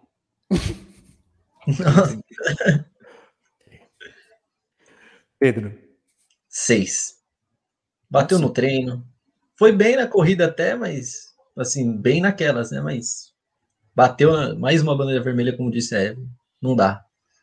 Não dá para aliviar. Eu dei 4 como a Evelyn. Os membros 4.97 e a média final 4.49. Estebano com Evelyn. Nota 4 também para o Esteban, porque assim, ele, é, ele, ele vai mal na classificação, né? Perde para o Alonso aí meio, meio feio, né? E também muito mal na corrida, então nota 4. Bira. 3,5. Pedro. 4,5. Eu esperava que o Ocon fosse se aproximar dos 10 primeiros ali, largando em 11 primeiro, achei que ele, por ter um, um jogo de pneus livre, não sei por que ele caiu tanto de produção nessa corrida. Foi decepcionante para mim. Enquanto isso, o Sato deu não sei, não sei em quem aqui. Assim, deu. Pá! deu. Eu dei, falando em dar, em dar, que maravilha. Eu dei quatro. É, os assinantes 3.9 e 3.98 é a média final. Antônio Giovinazzi, Evelyn. Nossa, a Alfa Romeo nesse final de semana é decepcionante, né? Pobre pessoas lá nessa equipe. ah, quatro, né? Não tem muito que. Eu nem vi, na verdade, o, o, pobre italiano durante a corrida. Mas é que a Alfa Romeo estava muito ruim, muito ruim nesse final de semana. Bira. Cinco. Pedro. Cinco. Desculpa, Bira. Eu também dei cinco. Os assinantes 4.4. 4,68 é a média do rapaz. Leclerc, Charles Leclerc, Evelyn. Ai, pelo amor de Deus, o Leclerc, né? Nossa Senhora. Nota 3,5, entendeu? Muito ruim. Apesar da, da, Ferrari e de ter perdido muito rendimento no final da corrida, mas pelo amor de Deus, não dá, né? Nota 3,5. Pira. 3. Porque assim, tem a, vai, o treino foi melhor, não foi tão bom quanto o Sainz. É, carro não, não, sustenta desempenho em ritmo de corrida, mas não dá, né? Que, qual foi a posição? É 16, aí não dá. Pedro. Eu dou dois para o Leclerc. Dois? Dois. Para mim foi a maior decepção da corrida. Ele, apesar de eu ter achado o Schumacher o, o pior piloto, ele foi muito mal. Foi muito mal. Largou em sétimo e parar em décimo sexto não dá. Eu dei um. um. Ferrari terminar uma corrida em décimo sexto, não. Não, não, não, não, não, não. O Leclerc, não, não, não, não. Não, não foi uma corrida que teve, por exemplo, ah, é, stop and go de 10 segundos, ou sei lá, o pneu estourou, o bico quebrou, teve que trocar o bico, foi andando meia volta com o bico quebrado, aquelas coisas, daí, daí tudo bem uma Ferrari em 16, acontece. Né? Não foi o caso.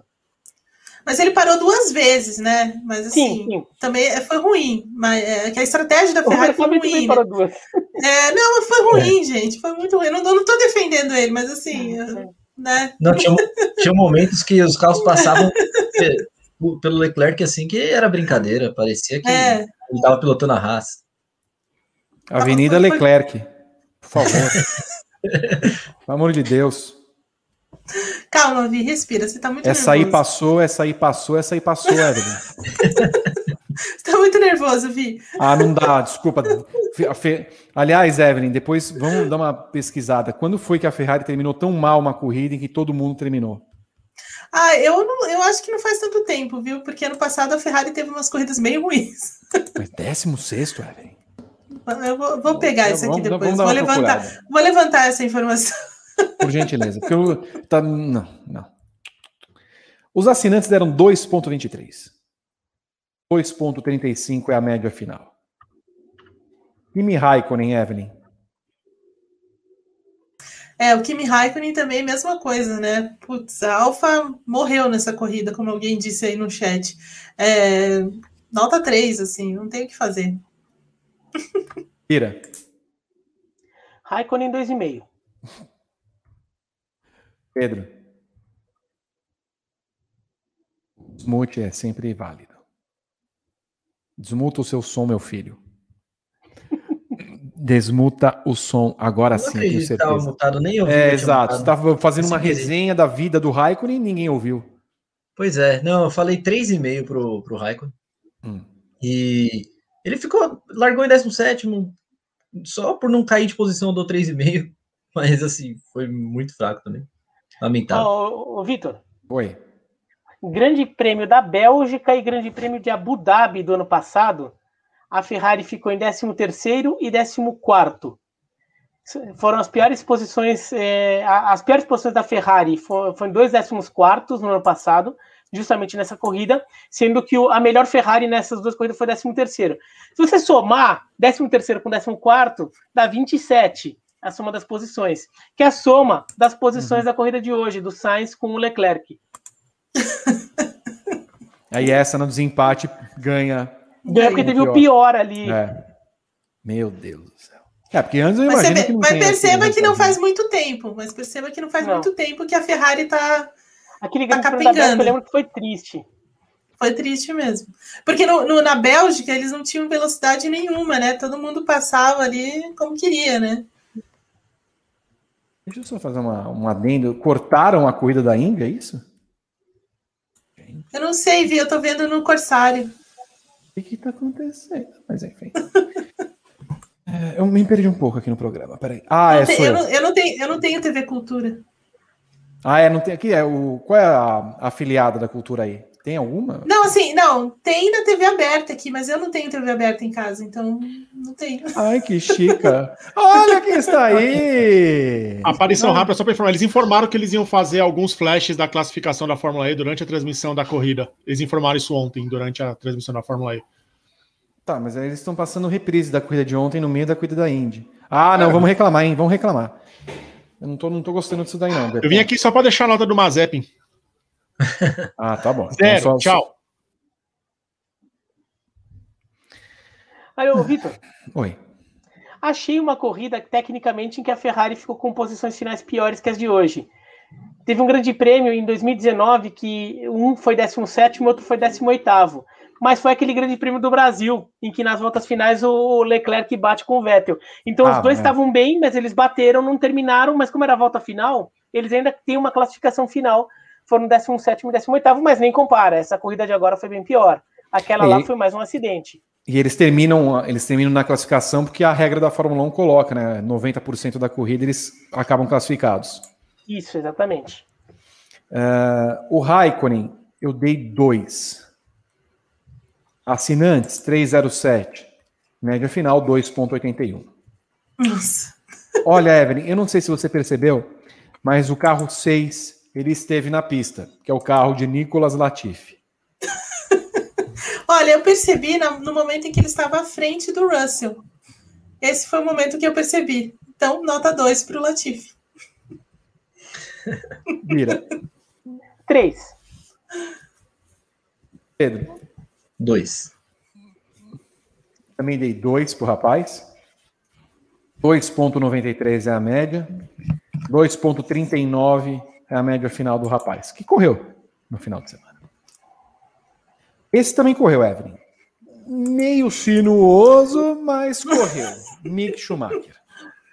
Ah, pelo amor de Deus, né? Ele ficar ali atrás do, do Mazep em algum momento da corrida não dá, né? Nota 2 também. Pobre, pobre criança. Pedro. Ah, Pedro não. Bira. Um e meio. Hum. Porque para ficar atrás do Mazepin é muito vergonhoso. Mesmo que ele não tenha terminado atrás. E ficou bastante tempo. Pedro. Como eu disse no cabine, foi o, o pior do dia para mim. Eu dou meio pro Schumacher. meio. Só não dou zero porque ele ainda terminou na frente do Mazepin, mas. Não seja meio. por isso. Não seja por isso. Eu dei zero. Eu dei zero. Ah, não, não, não, não, não, não, não, não, não, não, não. Não sou obrigado. 2,67 deram os assinantes. 1,33 é a média final do rapaz. Mazepin, Nikita Mazepin para Evelyn Guimarães. Nota 1 pela existência. Não, mas se fosse pela existência era zero, Evelyn. Não, pela existência na corrida. Ah, bom. Agora tá mais claro. O Biratan Léo. Um e-mail também. Como o que também? Não foi também? Também em relação à minha nota do Schumacher. Ah, bom, tá bom. É porque você costuma copiar a Evelyn, por isso que eu. Que eu... Não, eu não copiei. Não, hoje, não hoje, hoje ele não copiou nada. Ele estava até mais, mais crítico do que eu. Uhum. Você que copiou ele. É, exatamente. Pedro. Um. Um. Também dei um. Os membros deram 0,83. Tem ranço? Sim. É, a média final. Muito ranço. Um, ranço. Trabalhamos na base do. Sim. 1,07 a média final do rapaz. Evelyn, que foi tão crítica durante toda a semana sobre esse GP, eu quero que dê a nota do GP da França. Cara, oito. Foi bom GP. Foi, acho que pela surpresa de ser, ter sido tão bom, tão melhor do que a gente esperava. O Biratã. Ah, oito e meio. Ah, não dá para exigir mais uma corrida. Opa, tá caindo o fone aqui. Uma corrida que o tem, uma troca de liderança na penúltima volta e que vem ensaiando. Teve emoção, teve emoção. Oito e meio. E não teve chuva. Eu achei, eu, eu tava esperançoso com essa corrida por causa da chuva. E não. Choveu mais cedo, mas na prova estava seco e a corrida foi boa. Pedro. Eu dou 8,5 também. Eu tava esperando uma corrida bem xoxa. E aí, ali no final, ainda aquela. Foi bem emocionante. Se o Hamilton ia aguentar segurar aquele pneu, se ia conseguir segurar o, o Verstappen. Foi, foi bem divertida a corrida hoje. Eu dei nota 7 para a corrida. Os membros deram 8,27. É um amargor. Muito você, é um amar... você é um amargor. Você ficou a, a, semana inteira. Ai, porque França, porque França, porque isso, porque aquilo. Ai, no final, nota 7. Foi melhor que o GP do Azerbaijão? Não, não, mas aí você não, aí você não pode comparar com o GP do, do Azerbaijão. Porque a gente não esperava que a França fosse ser tão boa assim. Ela foi. Você devia dar o um braço a terceiro, igual você deu do, do, do, do Stroll aí. Ô, madame. Na volta 4, eu tava abrindo a coquetel. Ah, quatro. mas claro, né? Você, você, do jeito. Ó, se você fosse o Toto Wolff, você já tinha mudado o Bottas. Bom, Evelyn, eu não tinha assinado com ele para renovar em, em, agosto, sei lá quando foi, em agosto do ano passado. Mas gente quer com o Bottas, ele é bom. Ah, por favor, por favor. E outra, depois do GP de Sakir, vamos ver a. Hum, parágrafo oitavo. Tem o direito de demitir se for mal no GP de Sakir. Deveria ter essa cláusula. Não. Entendi. Não. Você é muito, você é muito imediatista, Vi. Não é assim, Evelyn. Não, Evelyn. Milhões em jogo. Você é o, você é o Helmut Marco. Milhões em jogo. Milhões em jogo. Helmut o camarada, Martins. ó, o camarada no, no Bahrein. Anda, vai, rápido. Não anda. Aí, na Espanha. Ah, não, hoje, da... eu até anotei o rádio hoje, foi engraçado o rádio deles hoje. Foi, nossa, cara, você está fazendo um grande trabalho. Tudo é possível. Hoje, é, esse foi o rádio tudo do. é possível, não sabe? Tudo é possível. Rádio coach. Rádio coach. Tudo é possível. Acredite, você vai em frente. Não, não. Não preciso. Se eu sou piloto, eu ouço isso, coach? Não, eu, eu estaciono o carro e abandono a minha carreira. Mas eu queria deixar aqui. Eu queria deixar também aqui o melhor rádio dessa corrida, que foi do Verstappen, né? Do engenheiro pedindo para ele mudar o microfone. Esse foi me senti como você. Vamos, vamos comprar um microfone. Vamos, eu achei bárbaro. Eu não aguento mais, viu, Evelyn? O Bottas. Não sei porque. Não, temos notícia dele demitir ou não? Não ainda? Não foi? Pena. Não, ainda não, mas vamos ver. A média dos assinantes para a corrida foi 8,27 e terminou com 8,05. Certo? Muito bem. Evelyn, algo mais sobre a corrida? Não, eu acho que assim, algo mais sobre a corrida é o, é, o, é o desenrolar dela, a repercussão que vai ter agora. O que, que a Red Bull vai, vai dizer depois ela, do, do Christian Horner ter, ter falado ontem que se eles vencessem aí, eles poderiam vencer em todos os circuitos. Então, é, fica isso para a semana que vem. E a Mercedes, como que ela vai reagir? Porque agora é pouco tempo, né? Semana que vem já tem Áustria duas vezes numa pista que, em tese, pode ser uma pista da, da Mercedes, mas também agora passa também a ser uma, uma pista favorável à Red Bull, né? Desculpa, Evelyn, eu vi um comentário aqui. Rádio Lua de Cristal. Tudo pode ser. Só basta acreditar. Ai, ah. que delícia! Agora ficaremos com essa música o dia todo. Pamela, Lua muito obrigada. de cristal que me faz sonhar. ah, nós começamos com Ace of Base no, no outro programa, nós terminamos com é Lua verdade. de Cristal. O que, que você prefere? Você, aliás, a revelação Lua de, cristal, de Fernando Lua de Cristal. A revelação de Fernando Silva, Evelyn Guimarães de que ah. dançava Ace of Base na balada foi me afeta até, até esse momento. Mas, então, eu, eu queria comentar sobre isso no chat e perdi essa, esse momento. Eu, eu, eu fiquei imaginando o, o sabe, dando os passinhos assim, Fernandão. O Biratan Leal, é, a sua estrela faz brilhar. É, assim que termina o refrão? A sua estrela vai brilhar. Eu não lembro direito do refrão. Lua de cristal que me faz sonhar. Faz na minha estrela. Ah, dane-se. Esse é o refrão, é isso mesmo. É, mas eu não lembro o resto dessa, dessa pérola de Xuxa Meneghel. E juntos não existe mal nenhum, é isso. Ah, com o Sérgio Malandro, não foi nesse filme que tem o Sérgio Malandro? Foi, também? é, o Sérgio Malandro nesse filme. Bom, que o Grande Prêmio da Áustria, é, que costuma ser legal, entregue a expectativa. É, já que o da França surpreendeu positivamente, que o da Áustria não. são dois agora, né? O primeiro é o da Estíria e depois o da Áustria. Que eles não entreguem negativamente, mas são corridas eh, normalmente interessantes e que a Red Bull costuma se dar bem lá. Né? Teve até corrida que, que era para o álbum ganhar, até o, o Hamilton não chega para lá no álbum, mas uh, teve uma outra prova que o Verstappen tem um duelo é, muito legal com o Leclerc em 2019. Então é uma pista que costuma dar corridas legais. Então estamos numa boa expectativa de rodada dupla na Áustria de novo. Vocês lamentavelmente me fizeram lembrar que o Sérgio Malandro de declarou recentemente. Eu ia falar isso. que enquanto Senna e Xuxa estavam lá é, festejando a vida, ele ficava, acelera aí, então acelera aí. Não dá, não tenho mais condição de seguir esse programa depois de ter lembrado desse, desse episódio. Pedro Prado, semana que vem nós temos o GP da Áustria, e como Sim. colocaram inclusive no chat, parece que é uma previsão de chuva na casa da Red Bull. Sim, eu tô achando que vai ser uma corrida extremamente decisiva para a temporada, viu? Porque o Verstappen ele já tá começando a criar uma gordura de, na pontuação ali em relação ao Hamilton, ao Hamilton. E então semana que vem, assim, é, é tudo ou nada para Mercedes. Não que vá definir a temporada, mas vai ser bem importante, sabe? Aliás, a semana que vem é GP da Estíria, né? Só para Estíria, Isso. semana que vem ou é Áustria? É Estíria. Muito bem. Isso. Bom, é o seguinte: quero agradecer a todo mundo que participou do nosso briefing e desse, dessas cinco horas de transmissão que fizemos aqui no nosso canal no YouTube.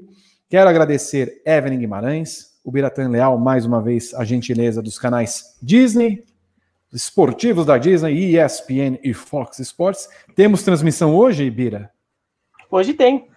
Hoje tem beisebol de novo, 8 da noite. St. Louis Cardinals e Atlanta Braves. Estaremos no quê? Fox Sports ou ESPN? Hoje, hoje é ESPN. Muito bem. Antes, eu esqueci, espera um pouquinho, esqueci do negócio. Eu ia falar. O... Quem eu, tô falando, o... eu não fico aqui, o Vitor esquece o programa, Evelyn. Esqueci, eu esqueci, eu tô, eu tô depois de Lua de Cristal. a culpa é da Xuxa. a culpa é da Xuxa, Xuxa B. Eu tô aqui Exato. acompanhando a etapa da Stock Car no Velocitar mas eu tô aqui acompanhando o programa também no, no segundo fone e o Vitor esqueceu. Muito bem. Eu só quero, eu só quero lembrar, sabe o quê? Temos o prêmio Guilmar Aguiar. Então, vinheta. Ué? Ué, saiu? Não foi? Não foi a vinheta? A gente pode esperar. Lua de cristal que faz mais a minha